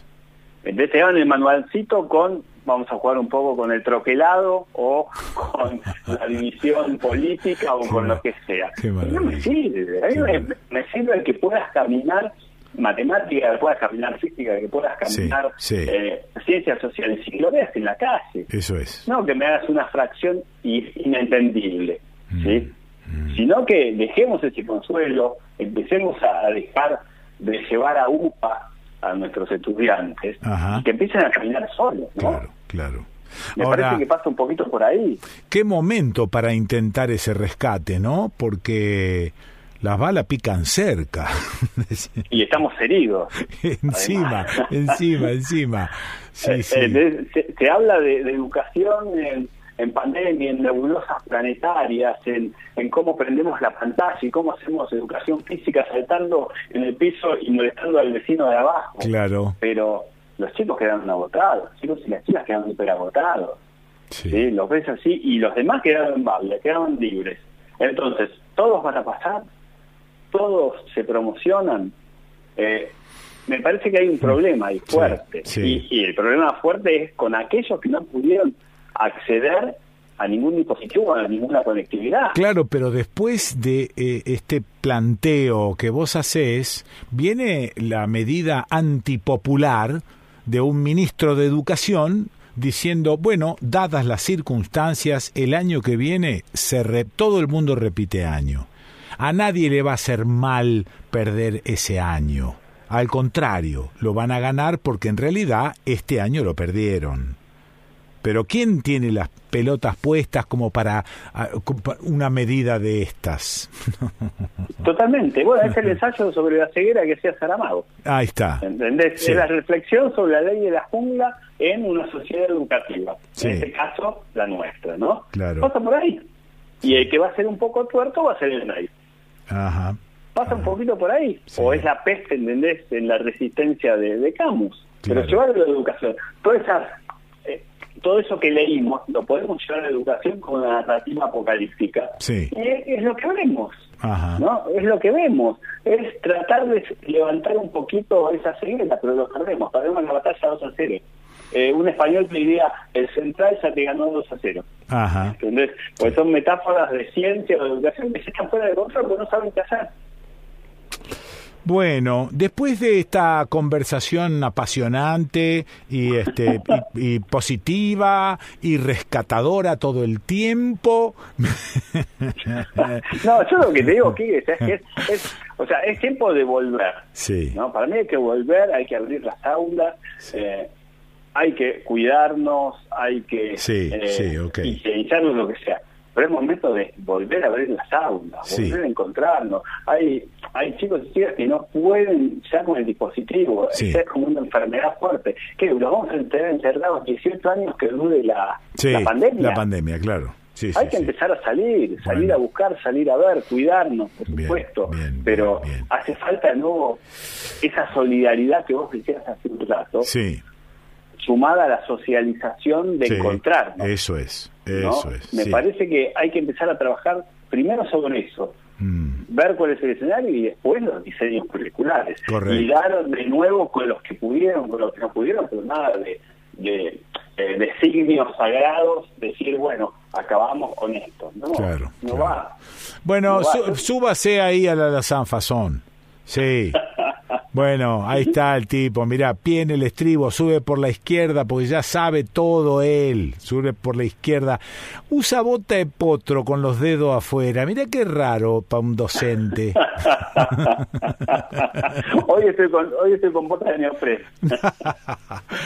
bueno, abrazo grande, Leguizamón abrazo grande y esperemos salir de esta pandemia zombie. Sí, sí, en algún momento. sí, eh, sí. A mí estas charlas que tengo y que las tengo con, con, mucha gente dentro de este programa, casi todas son eh, o tienden a un eh, reconocimiento y no a pintar la realidad de rosa. Porque me parece que ese pintar la realidad de rosa no nos sirve para nada no nos sirve, no, nos sirve. Podemos escuchar Here Come the Sun de los Beatles, que nos emociona, pero contando estas cosas. Correcto. Es así. Bueno, vaya, vaya tranquilo. lo vaya tranquilo. Sí, se va el tipito ahí y lo veo, lo veo que se va alejando. Tiene abajo el brazo la, la tabla de surf y se va a mirar con el alazán fasón. Qué lindo animales. Y no envejecen, ¿eh? Puede ser que ninguno de los dos envejece. No sé deben tener algún entuerto con el demonio. Y allá van y, se va cortando como de a pedacito porque va pasando la lomita. Mira qué bien, Che Leguizamón. Bueno, lo escuchaste al caballero Leguizamón. ¿Dónde? Y aquí, en el desconcierto. Te voy a decir algo importante. Es importante. Primordial, muy necesario importante. A ver si, fundamental, es importante. Yo le indispensable. Es importante. Escaparse a algún lugar. Es importante caminar por la cornisa y caer a toda prisa en la madeja del error. Y no me achico, aunque no parezca cierto, abran bien los ojos tuertos que ha llegado un perdedor. Es importante que nada sea seguro es importante salir a corretear. Es importante no llegar a ningún lado. Es importante escapar a algún lugar. Es importante vender cara a la derrota que me vio cara de idiota. Yo también quiero ganar. Y si vale o no vale, no me importa. Somos parte de esta torta y a pelear con dignidad. Es importante dejar la vida boba es importante no dejarse caminar. Es importante, si hago trampa no me importa. Y es importante equivocarse una vez más. Es importante para que el fuego no se muera. Sacar siempre el diablo afuera. Aconsejo este ritual. Con otra jeta, enmudecer garganta rota. Romper siempre las pelotas sin así para irritar. Es importante. Dame un huesito, vieja. Es importante. Un bizcocho para mojar. Es importante que no me dejen afuera. Es importante, ya estoy para jugar. Es importante renovar el deseo. Es importante poderte extrañar. Soplar bien fuerte para que el fuego no se muera. Es importante otra fiesta lo de Juan. Familia se ha juntado nuevamente y ha tomado los lugares por asalto una vez más.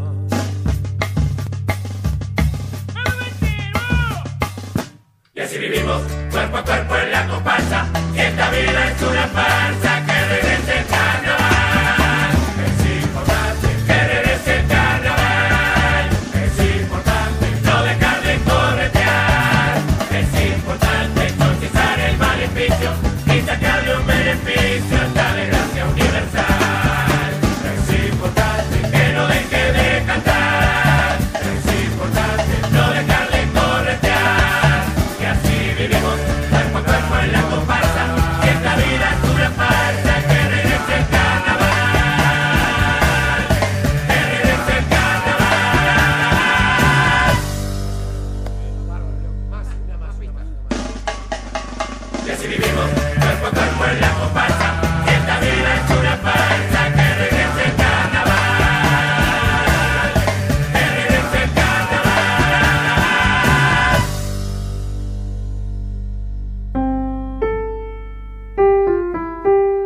El cuento de hoy se titula El Bochín y pertenece a Leónidas Barleta.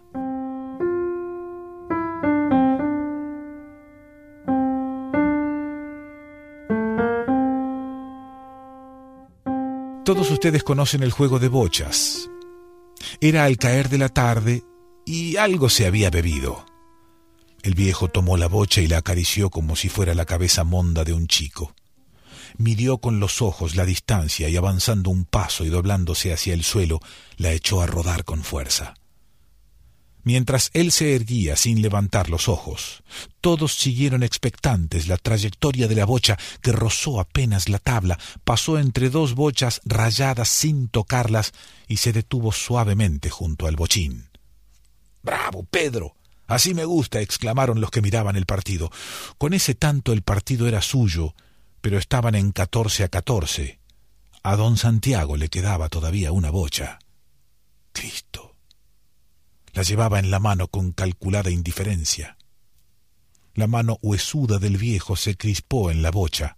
Echó un pie adelante y ajustó el sombrero sobre la frente. Todavía pasó la mano sobre el bigote blanco, como si los pelos hirsutos pudieran molestarle la visión. Tomó impulso con dos zancadas vacilantes, lanzó reciamente la bocha al aire y se quedó como si hubiese querido imprimirle dirección con todo el cuerpo. Se oyó el ruido seco del choque de las bochas. Saltó el bochín fuera de la cancha, rebotó, volvió a caer adentro y le dio dos puntos a don Santiago. Bravo, Santiago, así se hace. La vieja rivalidad del juego se acentuó entre los dos amigos. Don Pedro se adelantó con paso lento, echó una mirada a las bochas, se peinó el bigote con los dedos y dijo Salió el bochín de la cancha. Sí, pero el bochín está en la cancha, replicó Santiago y se rió sardónicamente. Pero salió de la cancha, insistió gravemente don Pedro. A usted, don Pedro, no le gusta perder, comentó don Santiago buscando con la mirada quien aprobase. Usted tiene que ganar como bueno, sentenció don Pedro. ¿Qué me quiere decir? Un bochazo así no lo ha dado usted en toda su vida. Cuando yo jugaba a las bochas, usted, Cristo, se van a pelear ahora, intervinieron. Que venga don Rosario que hace el juez. Lo que él diga será lo justo. Don Rosario se acercó a la cancha con una sonrisa. La bocha pegó en el bochín. Lo hizo saltar de la cancha. rebotó afuera y vino a caer otra vez adentro. Se hizo un breve silencio. Don Rosario sacó del bolsillo del chaleco un medio cigarro, le despegó la estampilla y falló gravemente. Si el bochín vuelve solo a la cancha, vale. Don Pedro se abrochó el saco y sin despedirse se volvió para marcharse. ¿No toma un vaso de vino, don Pedro? Basta por hoy. Salud. Cruzó el salón de la cantina, espeso de humo, y salió. Oscurecía. La calle en declive permitía ver el barrio gris, suavizado en sombras lilas, con su montón de casitas humildes apeñuscadas. Nunca había sentido tan viva contrariedad. Con sus setenta y dos años, erguido, fuerte, el bigote chamuscado por el cigarro, las secas con sus setenta y dos años, erguido, fuerte, el bigote chamuscado por el cigarro, las cejas hirsutas, los ojos severos y nobles, cruzados por un pliegue oblicuo del párpado. Del cielo color de plomo bajaba un silencio espeso que atenuaba los ruidos. Empujó la puerta de su casa y en el patio de ladrillos lleno de plantas enmacetadas hubo un movimiento de sorpresa. No lo esperaban, sin duda, y encontró arracimados a la madre y a sus dos hijos. El viejo avanzó, ceñudo. ¿Qué hace usted en mi casa? dijo. El muchacho hosco se puso de pie sin responder. Una crencha de pelo negro le tapaba un ojo. La vieja se adelantó a protegerle con el cuerpo. Pedro, mira bien lo que haces. El viejo dijo a modo de réplica Cuando un hombre se va de la casa de sus padres, solo muerto tiene que volver. Papá, dijo la muchacha suavemente, déjelo. ¿No ve que no puede vivir sin nosotros? ¿No ve que vino solo? Otra vez se sintió derrotado, disminuido, y sin embargo, contento. Trató de que no se le conociera en el rostro firme. Su mujer se le acercó y preguntó con el dejo de angustia ¿Lo dejas que se quede, Pedro? El viejo no contestó. Silencio silencio hostil del muchacho, silencio doloroso de la madre, ansioso de la hermana. Por la vieja, por María hubiese consentido, pero que él creyese que había tenido un momento de debilidad le parecía inconcebible. María volvió a empujarlo hacia la reconciliación, despacito. Perdónelo, papá, así volvemos a estar todos juntos. Si volvió solo. Ya casi no se veían las caras en la oscuridad se oye el estrépito de un carro rodando por el empedrado. Después, silencio. Después, una voz alterada que dice Te apuntaste un tanto, María. Tenés razón. Si el bochín vuelve solo a la cancha, vale. Leónidas Barleta